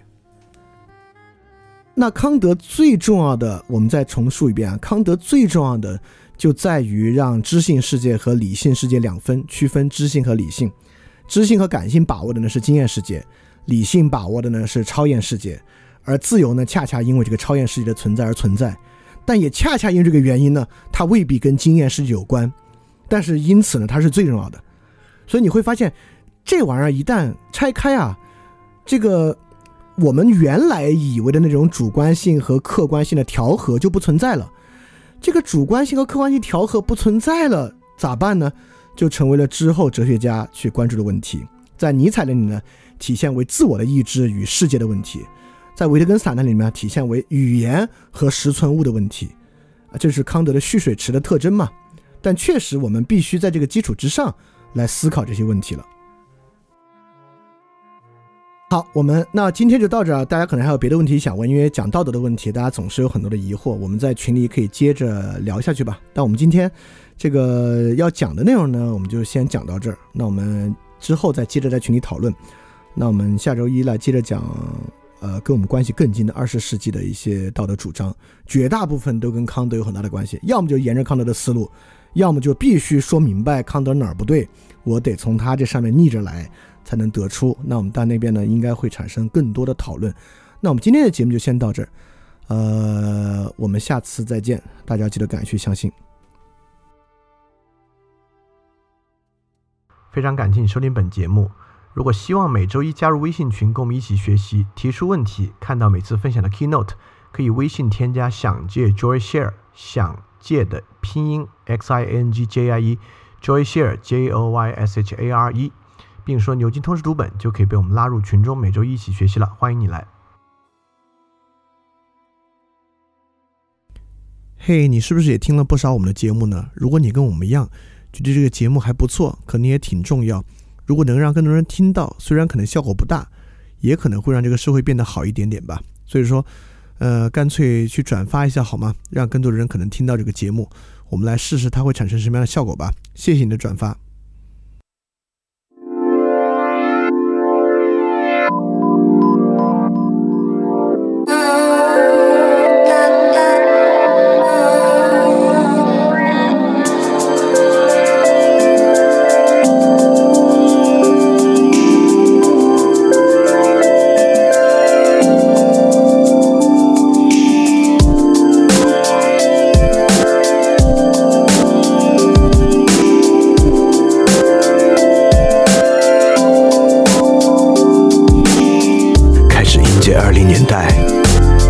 发展顺利，颁布新风尚，禁止等待，可他考虑全部的功力聚焦现在，悬赏成深思熟虑，加速倦怠。当资本主义随处发明竞赛，当博弈证明唯一策略就是率先拆台，为体面言语修辞精致的石块，快放弃，不然思念不可收拾，卷土重来。相对的阴却诺颠倒黑白，我却勉力把对错寻找回来。为伏笔寻找杰作，动人对白抄下，在描画喧哗中时间的报答。经过彻夜失眠太忘我，写过惶惶诗篇太壮阔。若难过孤影自怜，想要放弃回忆放火，不如再想想谁能陪你经受时间的广阔。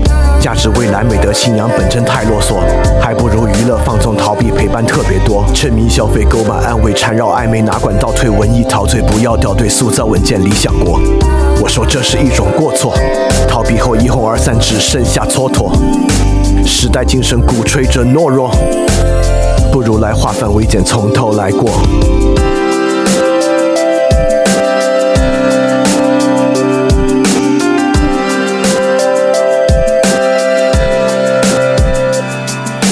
他半夜上阳台。才发现太难说爱，迎合着虚空的节拍，透支他稀薄的将来。他半夜在忘怀，想回避极难解的伤害，却只能对痛苦放开。接受一切，然后继续等待。等待是种脆弱姿态，内心澎湃，但却只能雪藏期待。接受那结局在你能耐之外。还不能因此担心只会失败，说要保证必然成功都是一种虚妄，它让人专注危机，只想将其全部避让。谁能抵过教育蔓延内源的巨浪？不如来持守信念，和我歌唱。他半夜上阳台，记得他全部的可爱，不管他惊喜何在，只等待时间的前来。他半夜在感慨。人轻易触目的伤怀，恐惧症无所不在，如何能对待等待？他半夜在阳台，独自在练习对白，寻找等待蕴含的姿态，将原因全部解开。他半夜在感怀。回到有时间的时代，只对美和声仰赖，不管它何时再来。相对的一切诺颠倒黑白，我却勉力把对错寻找回来。为伏笔寻找节奏动人的对白抄下，在描画喧哗中时间的报答。经过彻夜失眠太忘我，写过惶惶诗篇太壮阔。我难过孤影自怜，想要放弃回忆放火，不如再想想谁能陪你经受时间的。广阔。